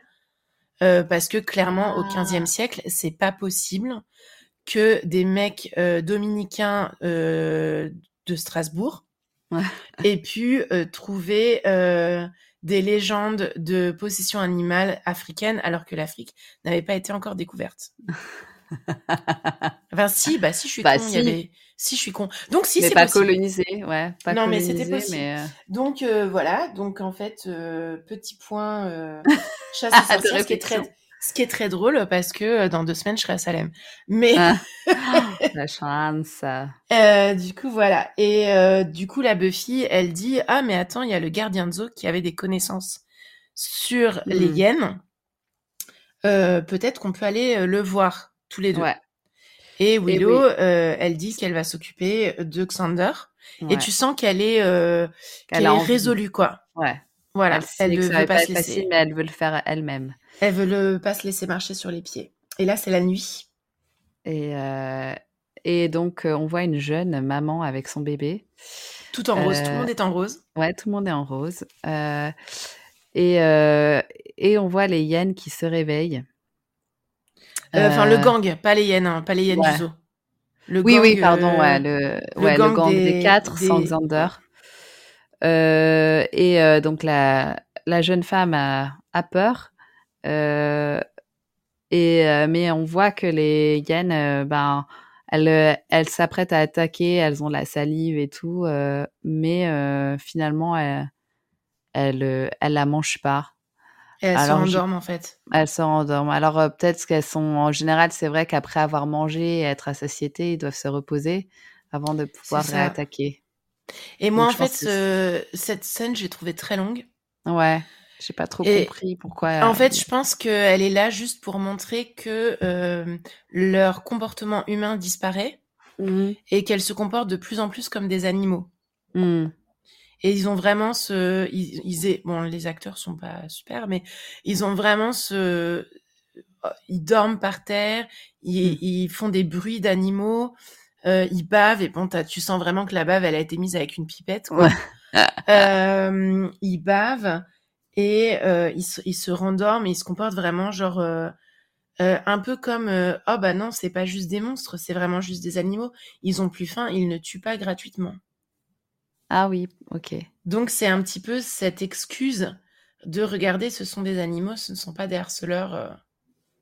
Ouais, peut-être. c'est ouais. devenu des animaux maintenant c'est plus juste des harceleurs Ou c'est peut-être pour montrer qu'ils peuvent. Ouais, je sais pas. J'ai pas, j'ai pas trop compris l'intérêt de cette scène. bah, c'est l'évolution en fait de leur euh, de leur état Ouais. en gros Euh, ensuite, Xander se réveille. Euh, les clés de la cage sont bien en évidence sur la jupe de Willow. ouais Euh, il, il essaye de la manipuler et de lui rappeler euh, le, le bon vieux temps où il n'y avait pas Buffy en fait. Et, euh, et il est là, je veux tu tu vois à m'aides. 3 km que qu'il la manipule Ouais. Si j'étais dangereux, elle m'aurait pas laissé avec toi. euh, et donc encore une, une, une méthode de harceleur de genre s'excuser et de et faire miroiter des choses.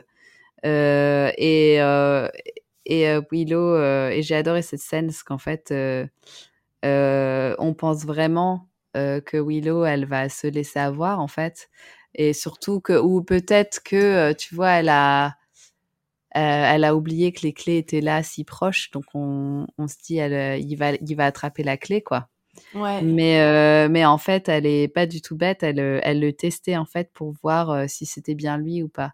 Et là elle est convaincue que euh, ça c'est pas du tout Xander parce que Xander aurait jamais fait ça. Et en fait, il essaye d'attraper. En fait, c'est là que ça me fait mourir de rire parce qu'en fait, dans la dans l'espèce donc de cette espèce de grande cage, il y Mm. a un trou de la taille d'un livre, je pense, pour passer les livres ouais. directement par un trou et ne pas avoir à ouvrir la cage. Et en fait, euh, ce qui je comprends pas du tout l'intérêt, mais bref. Et en fait, euh, Xander essaye de passer la main par le trou pour euh, attraper les clés. Et en fait, c'est Mm. là que tu vois que Willow, et c'est vraiment le début de cette construction du personnage Mm. de Willow, qu'elle est très intelligente, très stratège ouais c'est un très ouais. stratège, et qu'elle est peut-être pas très forte physiquement, mais euh, elle est le bon contrepoint de, pour Buffy en, Ouais. en réflexion lente, profonde, euh, enfin approfondie, quoi.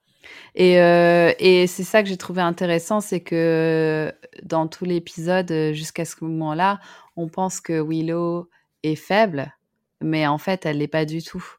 Euh, Parce que, euh, ou en tout cas, elle sait se reprendre et se dire euh, non, non, c'est bon, euh, je, je suis super intelligente, euh, je, je sais ce que je sais ce que je dois faire en fait. Ouais, ça. et euh, et j'ai trouvé du coup euh, cette scène assez intéressante pour ça. Euh, et du, du coup, tu m'as fait penser à un autre truc, euh, parce que de, pendant tout cet épisode, ça m'a fait penser à la série You, je sais pas si tu l'as vu. Oui, oui, non, je l'ai pas vu, mais je sais de quoi ça parle. Et, euh, et J'ai en fait, regardé le euh, premier épisode, mais après j'ai arrêté parce que et, euh, et c'est euh, c'est pratiquement euh, l'épisode en fait résume la série euh, complètement de du personnage qui est un un prédateur et qui euh, s'imagine tout le temps que euh, il sait exactement ce que les pan- euh, les femmes ou que les ses victimes pensent euh, alors que c'est il est plein de d'illusions en fait ce ça. personnage et et un de ses modus operandi c'est qu'il enferme ses victimes dans une cage à livres donc Oui, oui, oui. Non, mais euh, c'est pas mal parce que lui-même a été enfermé dans cette cage quand il était enfant Et, Euh, euh, et si ça se trouve que la cage à livres, elle vient de Buffy aussi. bah ouais je pense que c'est ça hein. je pense que Moi, cet pense épisode a, a inspiré euh, la série You. Bref, euh, et du coup, euh, on est au zoo. euh, Buffy et Giles arrivent au zoo. Et, euh, et le gardien de zoo euh, leur explique, euh, ce qu'ils se demandent comment ils vont faire venir... ils en ont un, mais ils savent pas comment faire venir les autres du gang. euh, Mm. jusqu'à lui et le gardien de zoo leur dit mais vous inquiétez pas si Ah, D'abord, il qu'ils ont- explique, il explique que en fait, euh, il les a pas vraiment mis en quarantaine, que euh, il a compris tout de suite qu'il y avait un truc qui clochait avec euh, les hyènes, que c'était une espèce rare, une espèce rare, et que euh, les primals euh, les vénèrent. Euh, et donc, comme il a vu qu'elles étaient dangereuses, il les a isolées en fait. pour essayer de comprendre comment les le- se débarrasser de ce côté dangereux en fait. Ouais. Et donc Voilà. là, ils décident qu'ils ont euh, qu'ils ont assez d'informations. Euh, lui, il sait qu'il faut un symbole, il faut avoir le prédateur et, euh, et ensuite faire le rituel en fait pour. Et donc il, suffit de ramener les adolescents. Euh, et donc il leur explique après avoir mangé cette reposée. euh, les hyènes recherchent les membres manquants de la meute, donc ils vont ils vont venir, elles vont venir euh, vers, jusqu'à Ouais. Alexander.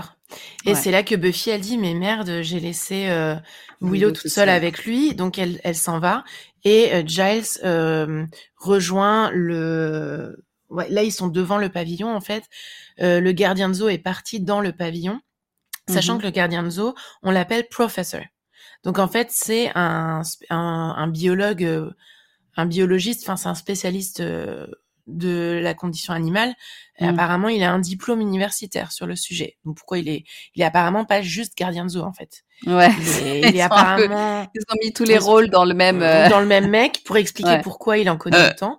Probablement parce qu'un gardien de zoo ne, ne doit pas savoir tout ça apparemment. Euh, je dis ça avec de manière ironique, hein, bien sûr. Et en fait, euh, le gardien de zoo est déjà parti à l'intérieur du pavillon et Giles le rejoint pendant que Buffy part. euh, part. Et c'est là que je me suis dit, ah, il y a un truc qui cloche. hmm. Oui, que bah Giles oui. reste tout seul avec le mec, il y a un truc qui cloche, quoi.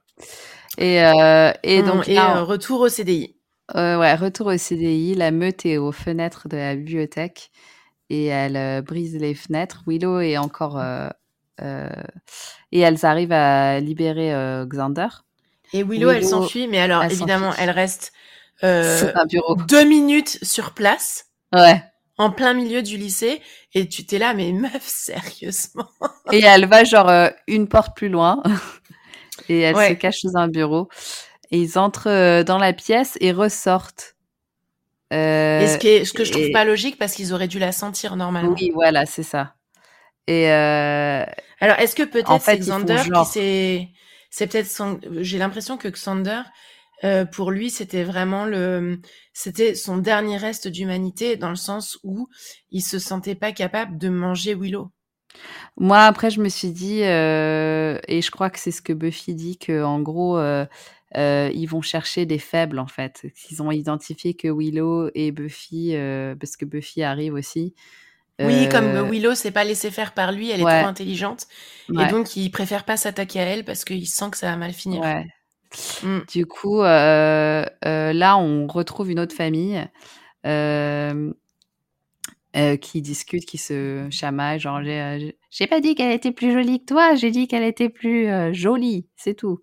Et, et, bref, du coup, ils rentrent dans une voiture et, et là. et la mère dit le prénom du, du fils en fait. Ouais, Joey. et elle dit il faut, faut, faut mâcher, ouais, c'est ça. Avant d'avaler. Euh, et euh, encore une fois, où tu te dis bon pourquoi bon, Après c'est les jeux de mots, ils font ils aiment bien faire des jeux de mots avec la nourriture et machin ouais, pendant tout l'épisode. Euh, et là, ils sont attaqués. et là, il y a Buffy qui dit "Don't play with your food." Ne joue pas avec et, la nourriture. Et elle dit, et là elle regarde Xander, euh, elle est perchée sur le haut de la voiture, parce que toute la famille est dans la voiture.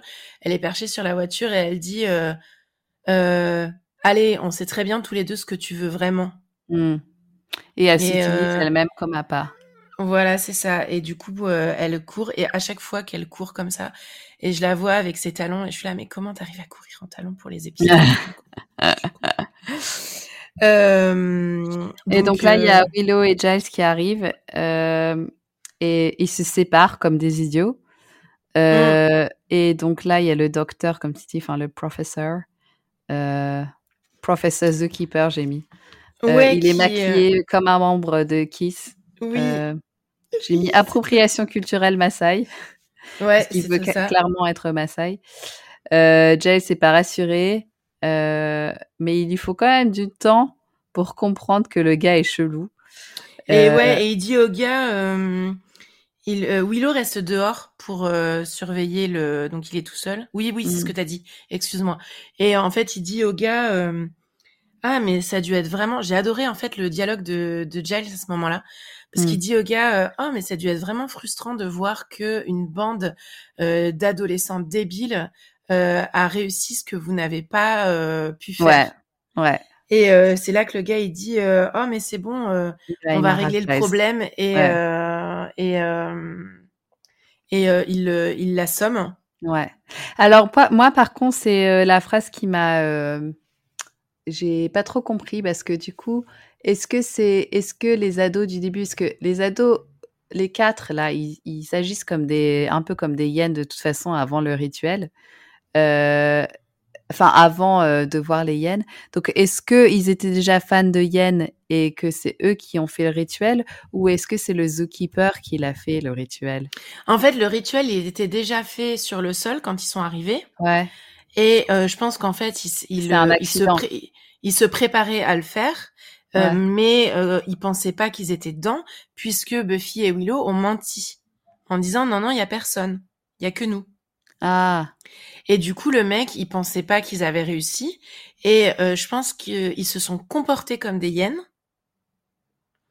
Et euh, je me demande si c'est pas un truc où les hyènes les ont choisis. Ouais. Et comme il y avait le signe sous le sur le sol et qu'ils étaient tous sur le signe, ouais. sauf Lance qui lui avait été projeté plus loin, bah du coup c'était ça s'est fait naturellement.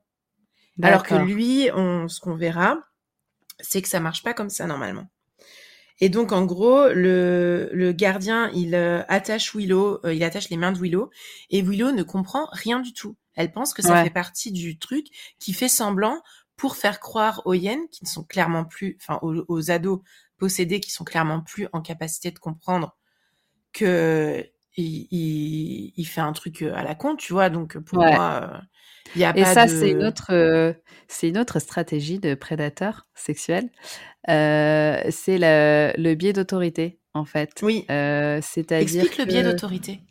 Donc le biais d'autorité, c'est euh, c'est en gros euh, les, les prédateurs qui et surtout dans les contextes pédophiles qui utilisent ça. En fait, c'est en gros, on est tous victimes du biais d'autorité, c'est qu'on est on a plus tendance à faire quelque chose ou à suivre un conseil, même si on sait que c'est pas que ça va en l'encontre de la logique.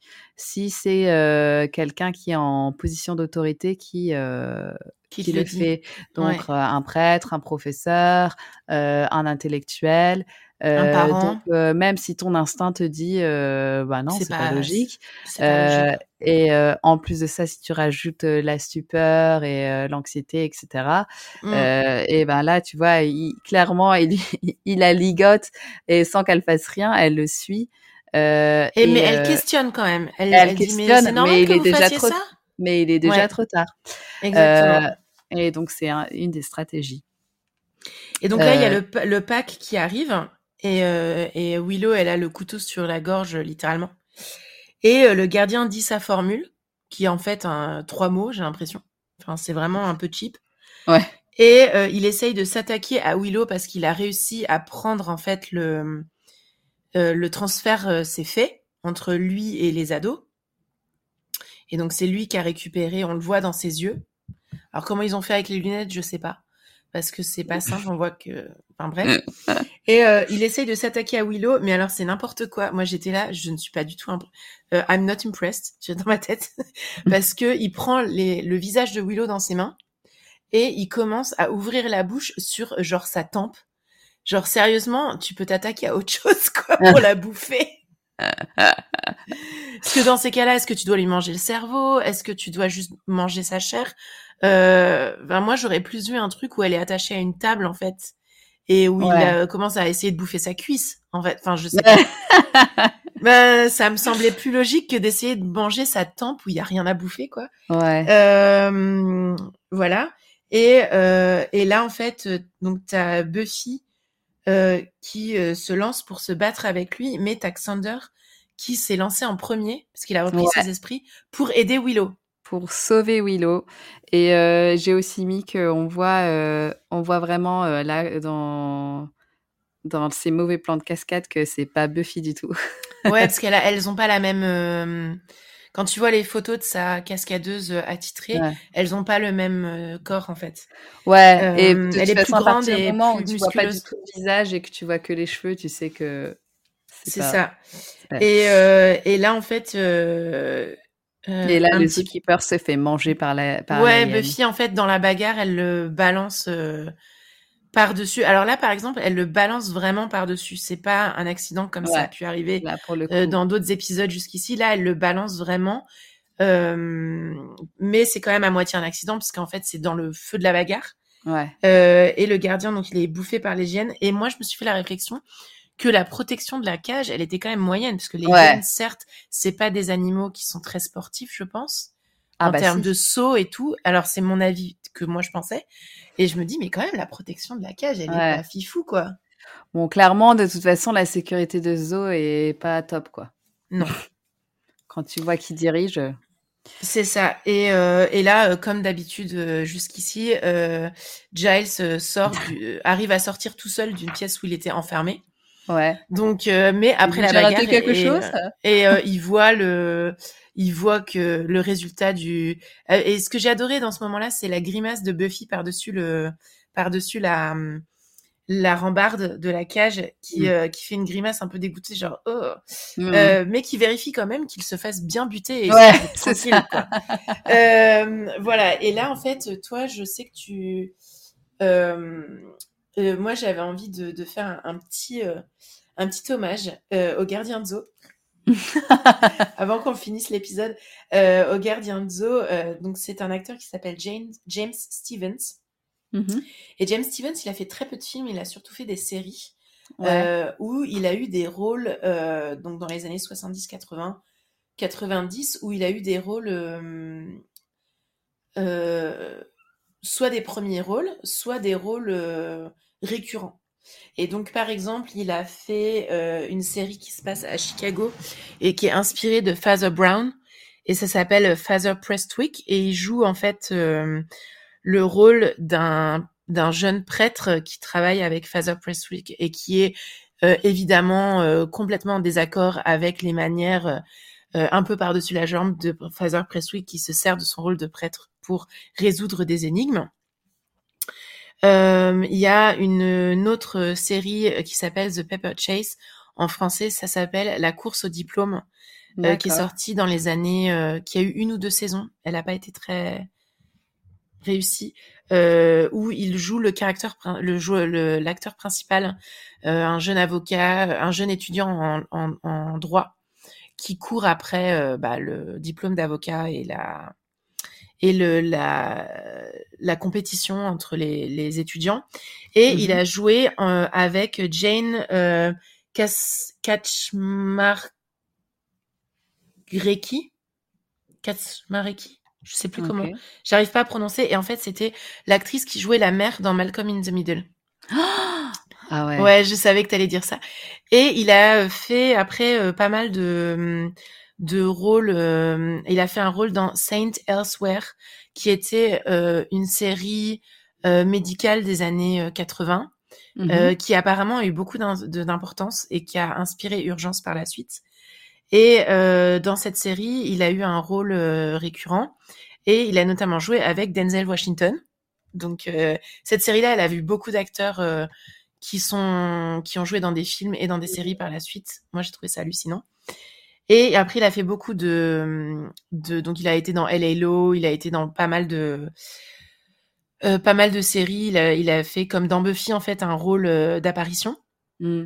Et il a joué aussi euh, dans Cagney and Lacey et je j'ai compris récemment en regardant euh, Golden Girls euh, qui était Cagney and Lacey et pourquoi c'était tellement drôle dans de Brooklyn Nine-Nine que euh, Sergeant Jeffords appelle ses jumelles Cagney and Lacey.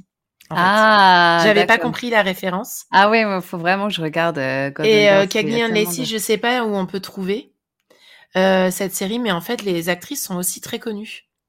Et euh, elles ont toutes les deux eu euh, dans Cagney and Lacey des euh, Emmy Awards. Et en fait, chaque année de, à chaque saison, il y a eu six saisons. Euh, chaque saison, euh, l'une des deux actrices principales de Cagney and Lacey a eu un Emmy Award d'actrice principale de série, ce qui n'est jamais arrivé depuis. Euh, sauf une fois, mais ils ont pas nommé la série, donc j'ai pas trouvé. euh, dans euh, dans des séries euh, euh, tenue par des femmes. Ouais. Donc euh, c'est assez fort, je trouve. Et donc lui, il a fait une apparition dans cette série-là. D'accord. Et, j'ai euh... vu. Attends, parce que là, on est quand même dans un truc où vraiment tout se relie. Ouais. C'est que il a joué quatre fois dans Murder She Wrote, donc Arabesque. Oui, oui, oui, oui. Et, euh, et attends, parce que dans Arabesque, en fait, ils sont connus pour euh, pour réutiliser les acteurs assez souvent Ouais, euh, comme dans Inspecteur Barnaby. Euh, mm. Pour jouer différents rôles. Mais donc là, je vois sur euh, IMDb le, le premier épisode qu'il a, dans lequel il a joué, c'était en 84. Et euh, c'est l'épisode qui s'appelle We're Off to Kill the Wizard. Euh, donc oui. autre lien avec euh, le... la magie et, et, bah, et le, le, la fantaisie. Ouais, et, puis, ouais. et puis ben, le film dont on parlait avec les, les seins gelés. Donc euh, voilà, la boucle est bouclée. La boucle est bouclée. et euh, on a enfin euh, et euh, bon et moi j'ai après dans ma reco j'ai un lien par rapport à James Stevens vous allez voir ah, ben voilà. ça ça va, James Stevens. ça va t'exploser la tête Solène euh, et on est sur la scène de fin donc au lycée ouais. encore une fois euh, ouais. comme d'habitude où Xander ne se souvient de rien de ce qui s'est passé ouais. et, et euh, voilà et où Buffy elle est elle est vraiment euh, Buffy, elle, alors euh, Willow, elle est là, bon bah tant mieux pour toi, toujours gentille. Et Buffy, elle a le petit sourire en coin, euh, en mode oh mais euh, et euh, il dit mais j'ai rien fait d'autre. Et Buffy a dit non non mais t'inquiète pas, de toute façon ce n'était pas vraiment toi. Ouais. C'est vraiment cette excuse. Ouais, c'est ça. Tu vois? Et Buffy, j'ai voulu faire un petit point sur sa tenue parce qu'elle avait un, un bini noir et euh, oui. bizarre et elle, elle mangeait du chewing gum un peu comme les représentations de ces meufs de gang euh, ah. dans oui, le, dans le New York des tout. années euh, 80 ou dans le Chicago des années 80 ouais. euh, qu'on voit dans les séries euh, genre les meufs euh, qui sont là What do you want from me I don't care et ah. qui et qui mâchent du chewing gum donc la meuf qui dont on doit avoir ouais. peur en fait la meuf forte Ouais. Euh, et moi, ça m'a marqué. Et euh, donc, elle quitte Xander pour partir faire autre chose.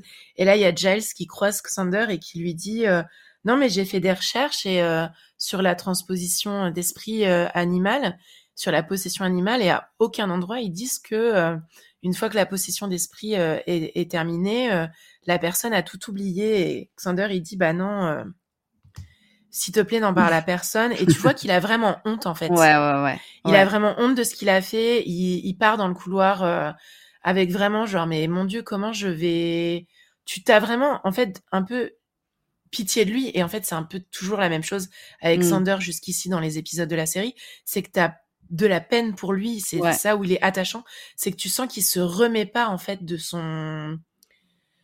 De, de son rôle, en fait, par rapport à Buffy et tu sens qu'il est. Et en fait, tu vas voir que ça va, ça a catalysé quelque chose et que ça va permettre au personnage de Xander d'évoluer. Ah, d'accord.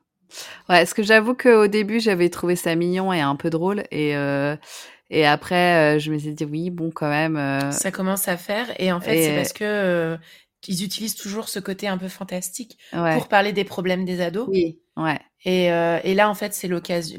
L'occasion euh, là, c'est euh, de montrer que Xander, il a atteint un point de non-retour mm. où euh, Buffy, elle a dit, c'était pas vraiment toi, mais en fait, le sous-texte, c'est, bah si c'était toi, si t'avais osé ouais. dans ton personnage normal de personne normale, tu l'aurais peut-être fait. Et donc, tout homme, même Xander, peut hmm. devenir un agresseur sexuel. Ouais. Ah oui. oui et moi, c'est aujourd'hui, c'est c'est ma c'est ma vision des choses. C'est même ouais, de Xander, on, on, on, doit se méfier. C'est intéressant de le voir comme ça. Ouais. Parce que moi, je m'étais. C'est moins triste en fait de le voir comme ça. Parce que moi, je m'étais dit bon, même si t'es sous l'emprise, tu t'excuses quand même. Tu vois. Voilà. Si t'as bu, mais... si t'as pris des drogues, tu dois quand même euh, être responsable de tes actes. Voilà, là, et je on pense parle que de... Buffy, elle lui dit c'était pas vraiment toi, mais elle a quand même ce petit sourire en coin en mode je sais ce que t'as fait. Ouais, ouais. Moi. Ouais. Et moi, je l'oublierai pas. Je sais de quoi tu es capable. Et, euh, et le fait qu'ils sachent aussi, euh, il se dit bon ben, je, euh, je sais qu'elles savent et elles ont ouais. décidé de pas me de pas me le dire et de et pas de me pardonner. Ouais. Et je crois qu'elle lui dit ce qu'elle lui pardonne. Ouais, que, je pense, lui pardonne ouais, en gros, Willow, ça, elle dit ouais. euh, c'est bon, on a tourné la page, quoi. Ouais. Et, euh, et bon, quelque part, c'est aussi une intéressante vision de l'amitié, je trouve. Oui. Euh, qui peut être questionnable. De, on, on, on, pardonne tout à ses amis. Mm. Mais peut-être que dans le monde de Buffy, c'est expliqué parce que ils vivent dans un monde qui est, est littéralement bizarre. dangereux. Ouais. ouais. Et donc, du coup, on peut accepter certaines choses de ses amis puisque les conséquences, euh, parce que, puisque le contexte euh, extrême. Euh, fait, fait que voilà, on, on peut pas toujours réagir autrement. Mm. Donc, je sais, ça, c'est, c'est aussi quelque chose que tu vas voir euh, revient régulièrement dans la série. Mm. Euh, et, euh, et, donc voilà, c'est la fin de l'épisode. Et est-ce que euh, tu voulais en dire un petit peu plus sur euh, sur le harcèlement euh, scolaire du coup? Parce que ben moi je trouve que euh, en fait moi ce que je, je trouve intéressant c'est que dans cet épisode oui il y a le personnage de Lance qui est harcelé et le personnage de Lance avec son petit pull sa petite chemise son petit jean ses petits cheveux bouclés trop mignons tu sens que clairement le gars il va se faire défoncer quoi. Mmh. Et euh, il m'a aussi fait euh, et que personne n'est épargné. Buffy n'est pas épargnée. Donc petit rappel que Buffy, euh, même en étant euh, donc double vie de Buffy, double personnalité de Buffy, en étant d'un côté une femme forte euh, qui sait se défendre, qui a de l'instinct, de la force donnée par son pouvoir de tueuse, mmh. d'un autre côté dans la vraie vie n'est pas une personne populaire. Mmh. Et donc, elle est aussi en but aux agressions des harceleurs euh, scolaires. Mmh. Euh, que le fait de traîner avec Willow et Xander ne lui rend pas service. Mmh. Donc aussi que Willow est en but. Euh, la plupart du temps, elle est calme et elle, euh, elle est, elle, elle passe sous le radar en fait des harceleurs parce que elle vit dans son coin et elle embête personne, Willow. Donc du coup voilà, mais elle n'est pas à l'abri puisque si Xander décide de se retourner contre elle et de grimper les échelons de l'échelle sociale du lycée américain, mmh. elle se retrouve elle aussi au but du harcèlement scolaire mmh, par son ce qui était son meilleur ami Ouais. Et euh, on a une super série sur euh, euh, Matin Journal sur Instagram. Donc c'est Matin M-A, accent circonflexe T-I-N, où Mm. euh, tous les jours ils sortent une série euh, BD euh, qui se suit épisode par épisode euh, toutes les semaines. Et il y en a une sur le harcèlement scolaire euh, en reprenant euh, Manon, donc une une adolescente qui s'est suicidée il y a quelques années, il y a pas si longtemps que ça, mais ça fait deux ou trois ans, je pense quand même, euh, à cause du harcèlement scolaire. Mm. Euh, et elle est représentée par une petite biche. Euh, donc c'est des animaux et ils expliquent en fait le le les mécanismes du harcèlement scolaire que quand elle est arrivée dans son école au début, elle s'est fait euh, des amis et euh, ces amis-là se sont retournés contre elle. Mm. Et donc, c'est souvent les mécanismes des harceleurs scolaires. C'est qu'au début, ils deviennent amis. Et on le voit bien avec Lance qui, ils lui disent, oh, bah, pour te remercier de ne pas nous avoir euh, balancé, on va être amis avec toi. Sauf qu'en fait, non, on plonge encore plus dans l'horreur. Ouais. Et moi, je me souvenais pas de tout dans cet épisode. Et je me suis dit, bah, Lance, il va se faire bouffer à un moment donné, quoi. Ouais. Moi, je Ouais, pensais clairement Ouais. que, euh, il allait- et non, en fait, Lance, il en réchappe. Euh, mais, mais aussi parce que Buffy réagit. Et en fait, c'est vraiment, je trouve que dans cet épisode, il y a ce côté aussi positif de Mm. montrer, regardez, si on se bat contre faire. le harcèlement scolaire, si on réagit, euh, que ce soit Xander avant qu'il soit possédé, que ce soit Buffy, que ce soit Willow de manière Mhm. stratège, on Ouais. peut s'en sortir et on peut réduire les harceleurs à rien du tout. Et d'ailleurs, euh, et d'ailleurs, c'est assez intéressant euh, aussi le fait que quand c'est Xander qui essaye d'intervenir, bah ça marche pas. Euh, Quand c'est Fluty, ça marche pas. Et Ça marche que quand c'est Willow et Buffy. Et ouais, quand c'est des personnes qui sont influentes, euh, qui sont populaires elles-mêmes comme Buffy, euh, et qui ont de la force ou, euh, ou qui sont stratégiques en fait, qui ont de la finesse dans leur approche. Parce que c'est quand même des problèmes qui sont très difficiles à régler, que tu peux pas Alors, régler. Buffy, elle est forte, mais elle est pas populaire. Euh, elle est quand même, euh, si, en fait, c'est- un peu le trope aussi de l'époque, mais euh, je pense que dans la manière, ben, moi, de ce que je vois dans, euh, dans les épisodes, c'est que euh, tu vois que tous les mecs sont plus ou moins attirés par elle, euh, les, les gens veulent être elle quand elle essaye de, à part avec Cordelia, quand elle essaye de, bah, d'ailleurs dans l'épisode d'avant, Cordelia, ça l'énerve parce qu'en fait tout le monde est attiré par Buffy euh, même si elle, elle essaye de la harceler justement. Et, mais et elle que, est, elle, dans l'épisode de- des Pom Pom Girls, euh, ben, elle arrive quand même facilement à, à bien s'entendre avec, euh, euh, avec euh, je sais plus comment elle s'appelle, euh, la fille qui, euh, qui a une mère horrible. Euh, Enfin, tu vois mais que... Amy, elle est pas considérée comme populaire non plus. Non, mais euh, ce que je veux dire, c'est qu'elle est dans, le- elle est populaire dans le vrai sens du terme, c'est-à-dire que ah, euh, dans le sens euh, où elle est, appréciée. C'est une leaduse influente euh, qu'on respecte, alors que Ouais. euh, euh, Cordelia, c'est plutôt quelqu'un dont on a peur. Euh, Oui, euh, c'est-à-dire qu'elle est pas dans le cercle des populaires de lycée, mais qu'elle est quand même respectée par les autres. C'est ça que tu ouais, veux dire? voilà, c'est ça, ouais. Ok, d'accord. Oui, oui, je suis tout à fait d'accord avec toi.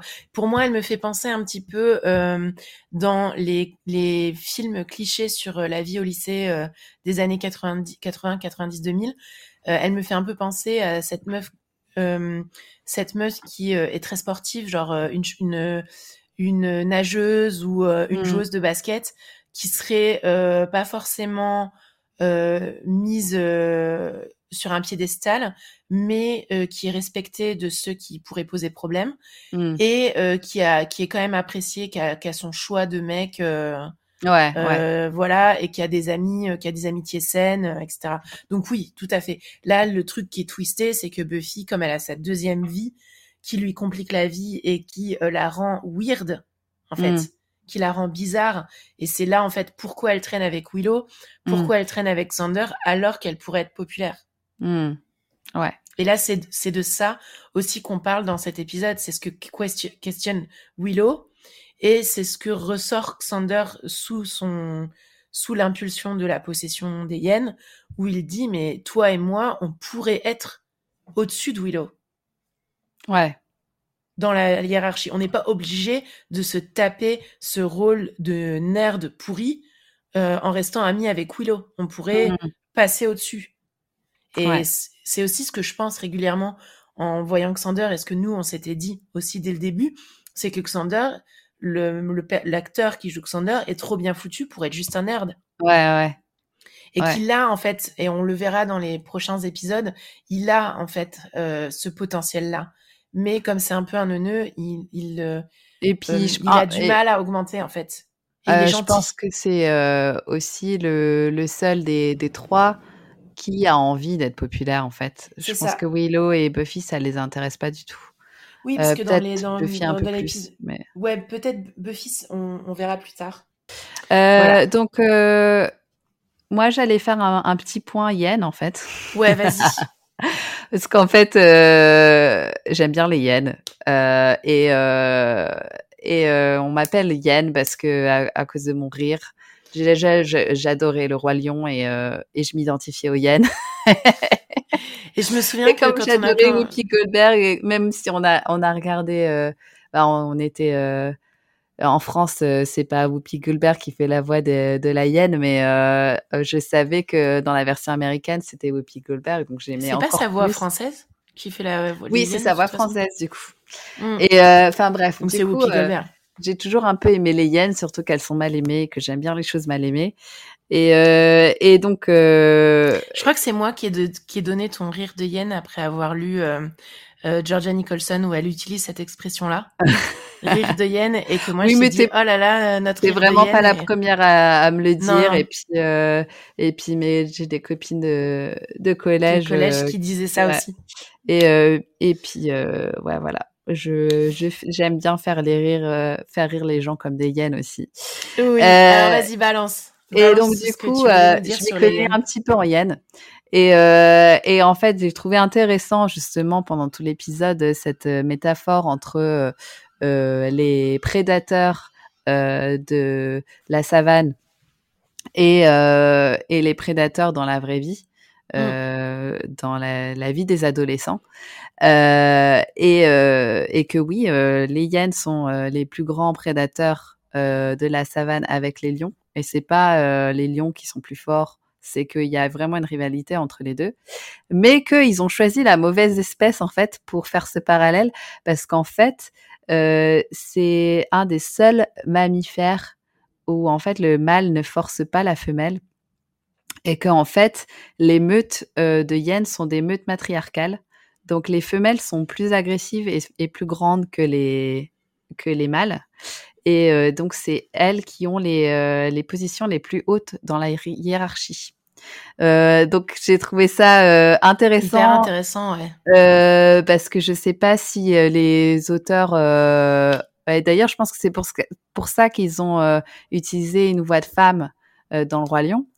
Euh, Parce que c'est euh, la, la leaduse des hyènes, je sais plus son nom. Euh, ben, c'est une femme.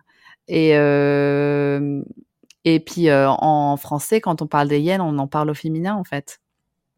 Tu vois, alors qu'on va parler des lions au masculin plus Ouais. le plus souvent. Et donc du coup, je sais pas si les auteurs en étaient conscients, mais je pense pas du tout. Euh, non, mais je pense pas. Je qu'ils pense ont qu'ils ont ju- juste utilisé les hyènes les pour hyènes le pour le côté, à cause du rire, le ricanement et le et que et le côté euh, vraiment dégueulasse des hyènes, quoi. ouais, voilà qu'elles font plus peur que, euh, Mais que les d'ailleurs, moi, lions qui ont un côté attachant parce qu'ils j'ai une, une question. euh, euh, les hyènes, elles sont pas changées, mangées plutôt des carcasses? Non, c'est euh, ça c'est un autre mythe aussi. elles en mangent. En fait, elles sont elles sont un peu plus flexibles que les lions, mais Ouais. non, elles ont elles ont le même menu que les que les lions. Donc elles peuvent s'attaquer euh, à des animaux vivants. Et, D'accord. euh, et euh, aussi un peu le même de principe où euh, elles peuvent aussi s'attaquer à d'autres meutes. Et s'attaquer aux lions, vu qu'ils ont le même. euh, elles sont en concurrence pour. euh, Pour les territoires. Ouais. Ok. Donc voilà. Mais c'est trop fou, j'ai appris Petit des... fun fact. Je Un pense que autre- je vais aller sur Arte et je vais regarder un documentaire sur les hyènes, honnêtement. Un, un autre fun fact sur, euh, sur la savane. Est-ce que tu. Parce que les hyènes sont connues pour leur rire, mais est-ce que tu savais qu'il y a d'autres animaux qui rient? Euh, oui, mais je, il y a, y a pas les singes justement? Euh, bah oui, les singes. Mais euh, alors, je vais, te, je vais te faire entendre, écouter un livre de, de mon bébé. Vas-y. Vas-y, tu vas de- essayer de deviner l'animal. Ouais, ok.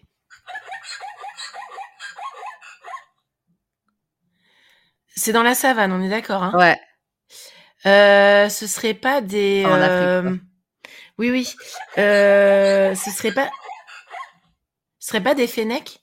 Non, c'est des zèbres. Non. Si, je te Et justement, il parle des zèbres dans l'épisode. Mais oui et, euh, et en fait, les zèbres euh, ont ce rire super creepy. Euh, et je vais pas dire ce que fait mon mec euh, dans sa vie, mais il a, il a de par son boulot, euh, euh, dormi souvent dans des tentes la nuit en Afrique. Et, et en fait, il m'a expliqué plusieurs fois que c'est méga flippant parce que t'entends ce bruit-là toute la nuit. Et en fait, c'est des zèbres. Et Donc, pourquoi tu il sais- rit en fait du coup C'est. Bah, en fait, c'est pas, ce c'est pas, en fait, on appelle ça un rire parce que ça ressemble à un rire, mais euh, c'est en gros, c'est, euh, c'est leur communication en fait, c'est comme ça qu'ils parlent.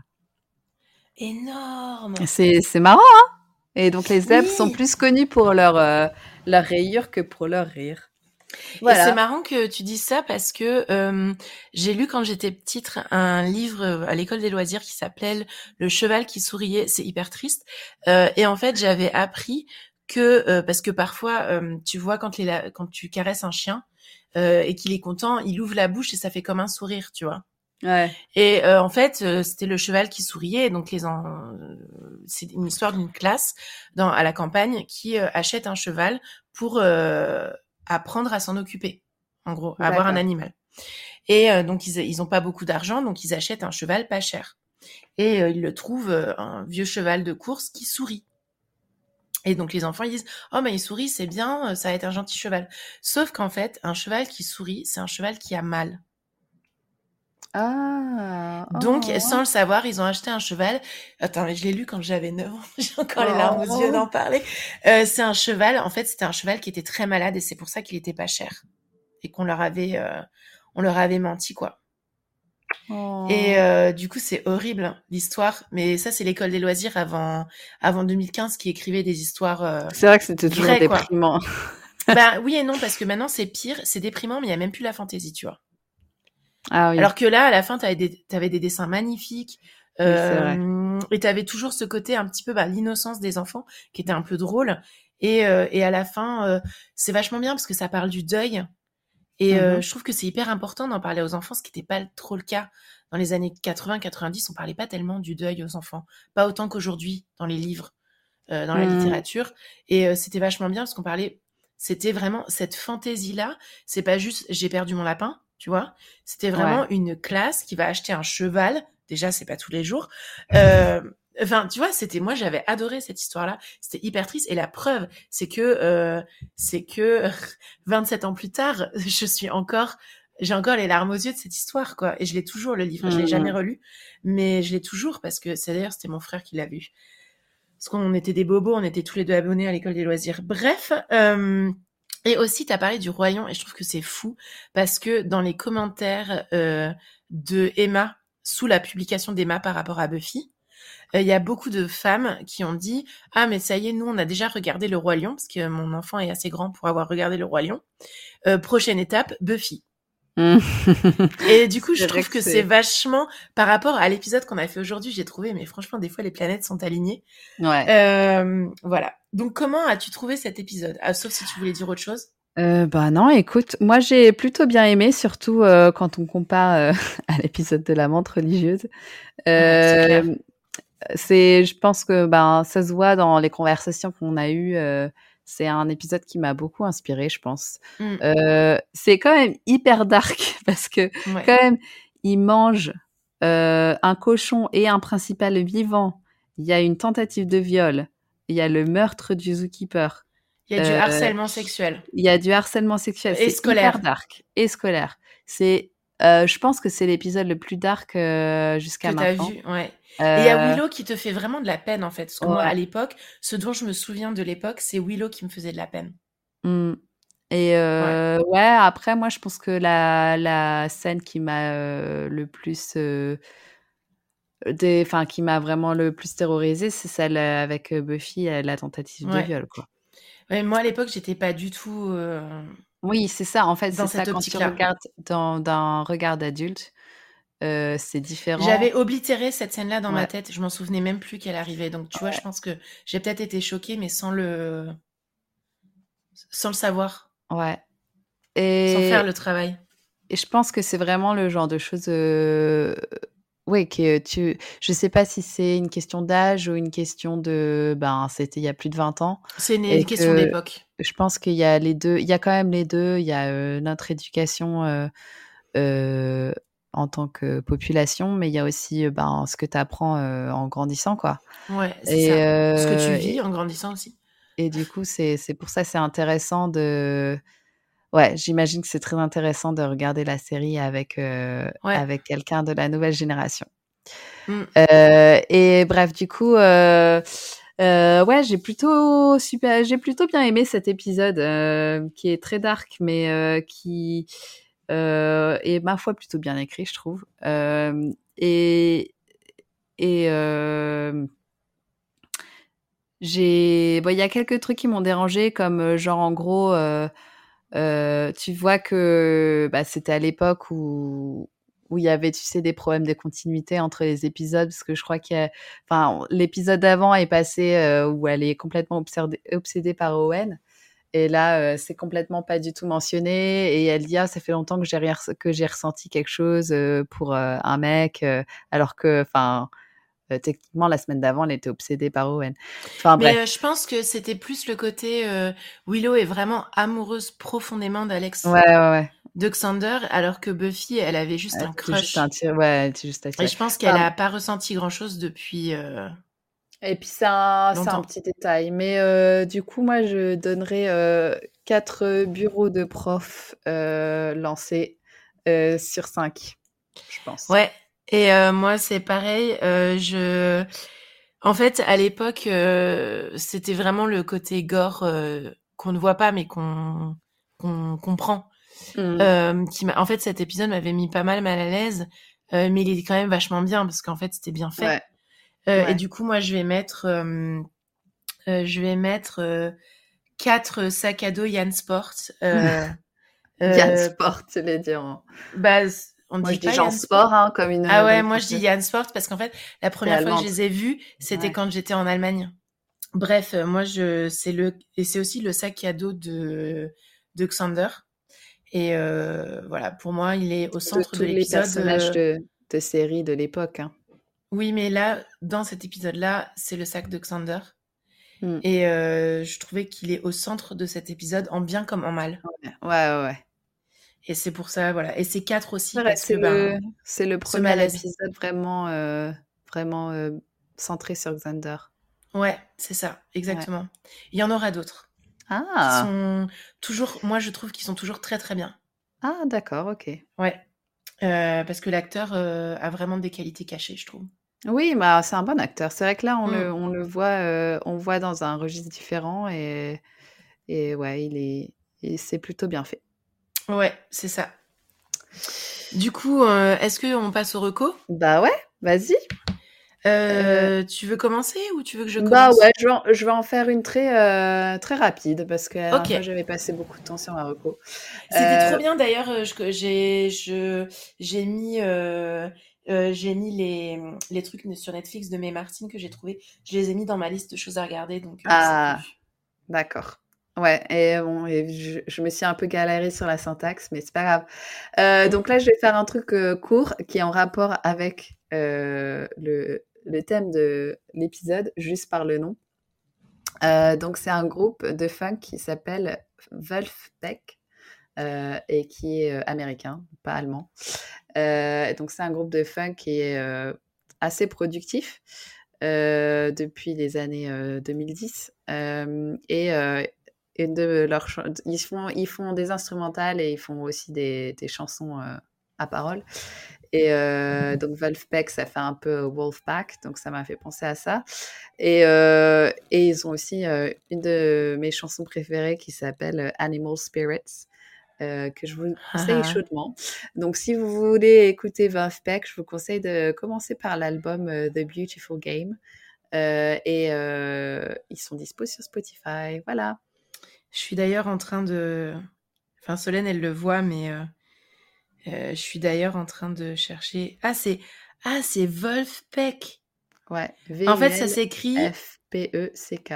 Voilà, V-U-L-F-P-E-C-K. Et c'est pas un derviche tourneur Euh, bah, peut-être, ouais, leur dernier album, il s'appelle Schwitz. Ouais, c'est. euh, ouais, c'est. Schwitz. Fugue State. Ah, ils viennent de sortir un album là en 2022. Ouais. Bon, Ah, fais ta mais reco là, au lieu de faire euh, un Google là. Hein Mais euh, ok, alors euh, moi ma reco c'est tout à fait le genre de choses qu'on aime, que moi j'aime faire en octobre et dans la communauté Bookstagram, Booktube, c'est un gros truc, c'est de lire des cozy mysteries. Donc les cozy mysteries, alors moi je trouve que c'est un peu débile comme comme expression, mais bon. euh, voilà, c'est l'expression. C'est en gros euh, de lire des euh, des romans policiers euh, ou romans d'énigmes euh, qui euh, où souvent il y a des meurtres, hein, on va pas se mentir. Donc romans policiers où en fait euh, il y a en plus ce petit côté cosy, donc soit euh, le personnage principal euh, est très drôle, soit euh, ça se passe en Angleterre et tout le monde adore boire du thé.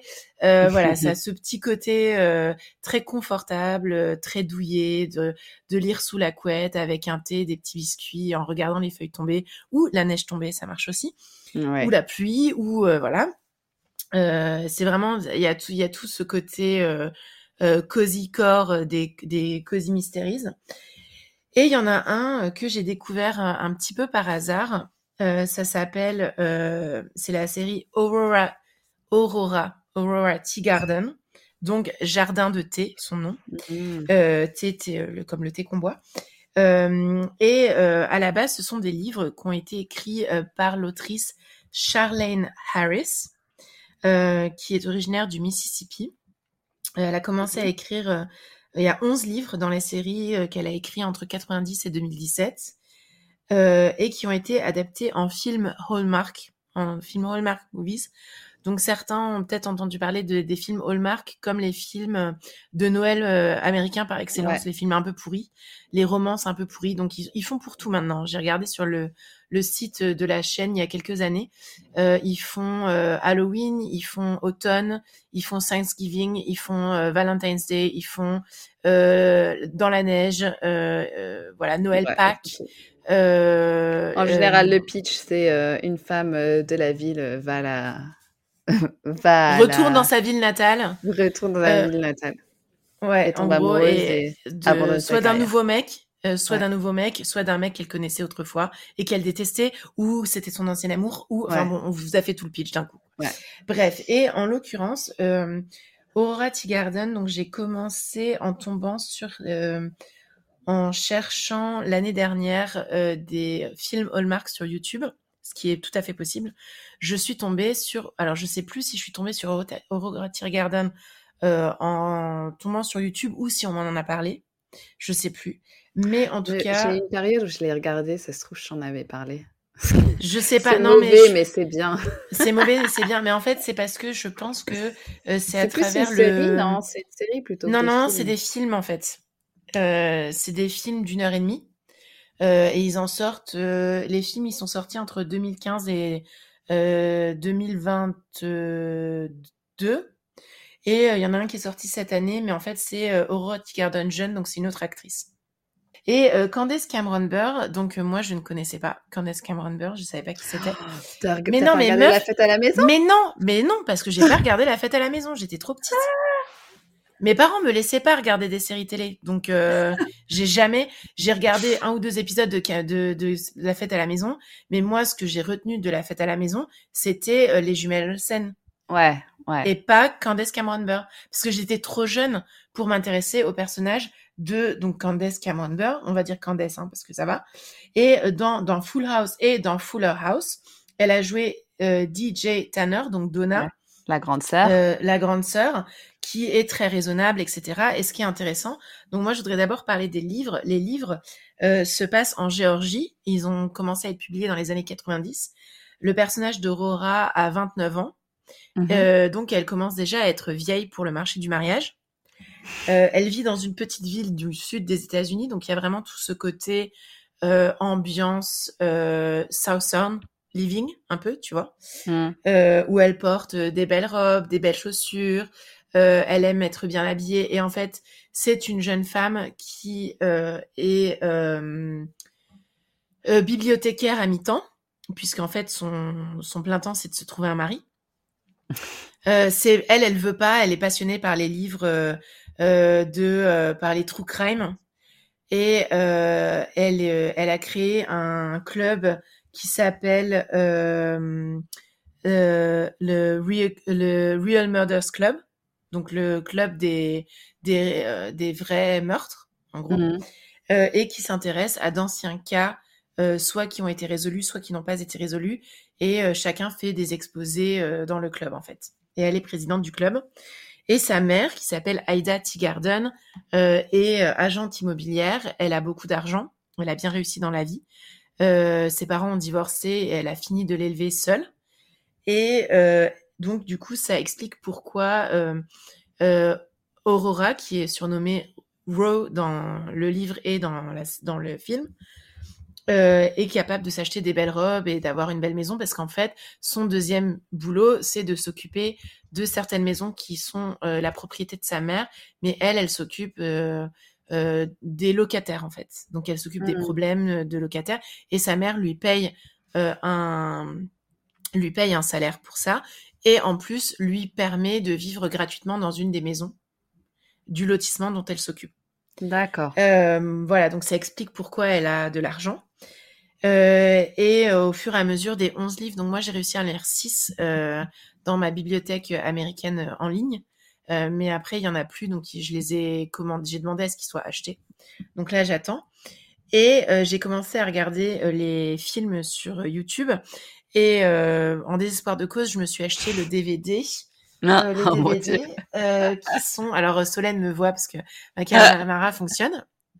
Voilà. Et euh, j'ai euh, les euh, 18 premiers films, donc ceux qui sont sortis euh, jusqu'en 2022. Euh, et euh, et j'aime bien. En fait, c'est vraiment le film que je regarde quand euh, j'ai pas envie de réfléchir. J'aime bien le personnage de Ro parce que certes, c'est très classique. Euh, Elle s'intéresse aux hommes et tout, mais elle est quand même indépendante. Elle est très intelligente. Euh, elle ne veut pas sortir avec des hommes qui vont lui demander d'arrêter de se mêler des histoires de meurtre de sa petite ville. Mm. Et elle a envie euh, d'être euh, vue pour elle-même. Et sa meilleure amie, Sally, c'est aussi une femme. euh, donc dans les livres, Sally n'est pas sa meilleure amie, c'est une femme euh, de la ville euh, à qui elle a affaire régulièrement, qui est une femme qui a la cinquantaine et qui est euh, qui élève, qui a élevé seul son fils, qui lui a posé beaucoup de problèmes. Mhm. Euh, et euh, dans les films, euh, Ro comme Sally ont la trentaine passée. L'actrice Candace, au premier film, au moment où le premier film est sorti, elle avait plus de 40 ans. Non, elle allait avoir 40 ans, donc elle avait même largement passé la trentaine.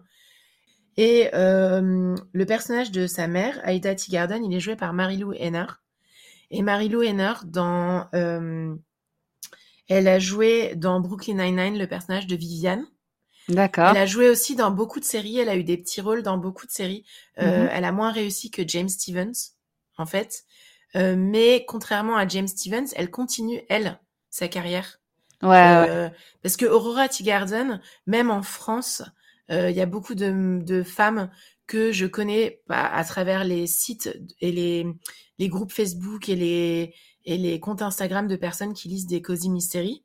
Mhm. Elles connaissent. Aurora Teagarden par les films, par les trucs YouTube. D'accord. Euh, et en fait, c'est euh, Marie-Lou Henner. Et Marie-Lou Henner, elle a joué dans le pilote de The Paper Chase, Ah. euh, où, où James Stevens avait le rôle principal et elle jouait une pizza girl. Ah. Euh, donc je trouve que le lien, il est oufissime. C'est génial. Voilà. Et moi, j'aime toujours bien regarder Aurora Teagarden. Et, euh, et là, le, le dernier film qui est sorti en 2023, c'est Aurora Teagarden jeune. Parce que Marie-Lou, euh, parce que euh, Candace Cameron Burr est devenue euh, euh, executive manager d'une boîte au Texas, Mhm. basée au Texas, qui manage en fait des chaînes télé texanes. Ouais. Donc c'est devenu une girl boss quoi. Ouais. Et elle a arrêté euh, d'être euh, d'être actrice. Ouais, d'accord. Et euh, voilà. Et donc euh, pour euh, la période de- d'octobre, euh, pré- la préparation d'Halloween et tout ça, moi je je recommande vraiment euh, je recommande vraiment de regarder Aurora Tea Garden parce que c'est pas ouais, ça casse pas trois pattes à un, ban- un canard, mais c'est quand même euh, c'est quand même sympa à regarder. Et c'est moins tra- tradi que ce qu'on pourrait penser. Voilà. Euh, c'est sympa à regarder. Et de toute façon, Solène, toi, tu l'avais déjà vu? Ouais, j'ai vu, bah, comme tu dis, exactement. C'est des fois, t'as un, un peu envie de regarder des films euh, nuls. euh, Enfin, du coup, moi, je, je suis fan des films euh, Hallmark et Lifetime et tout ça. Ouais.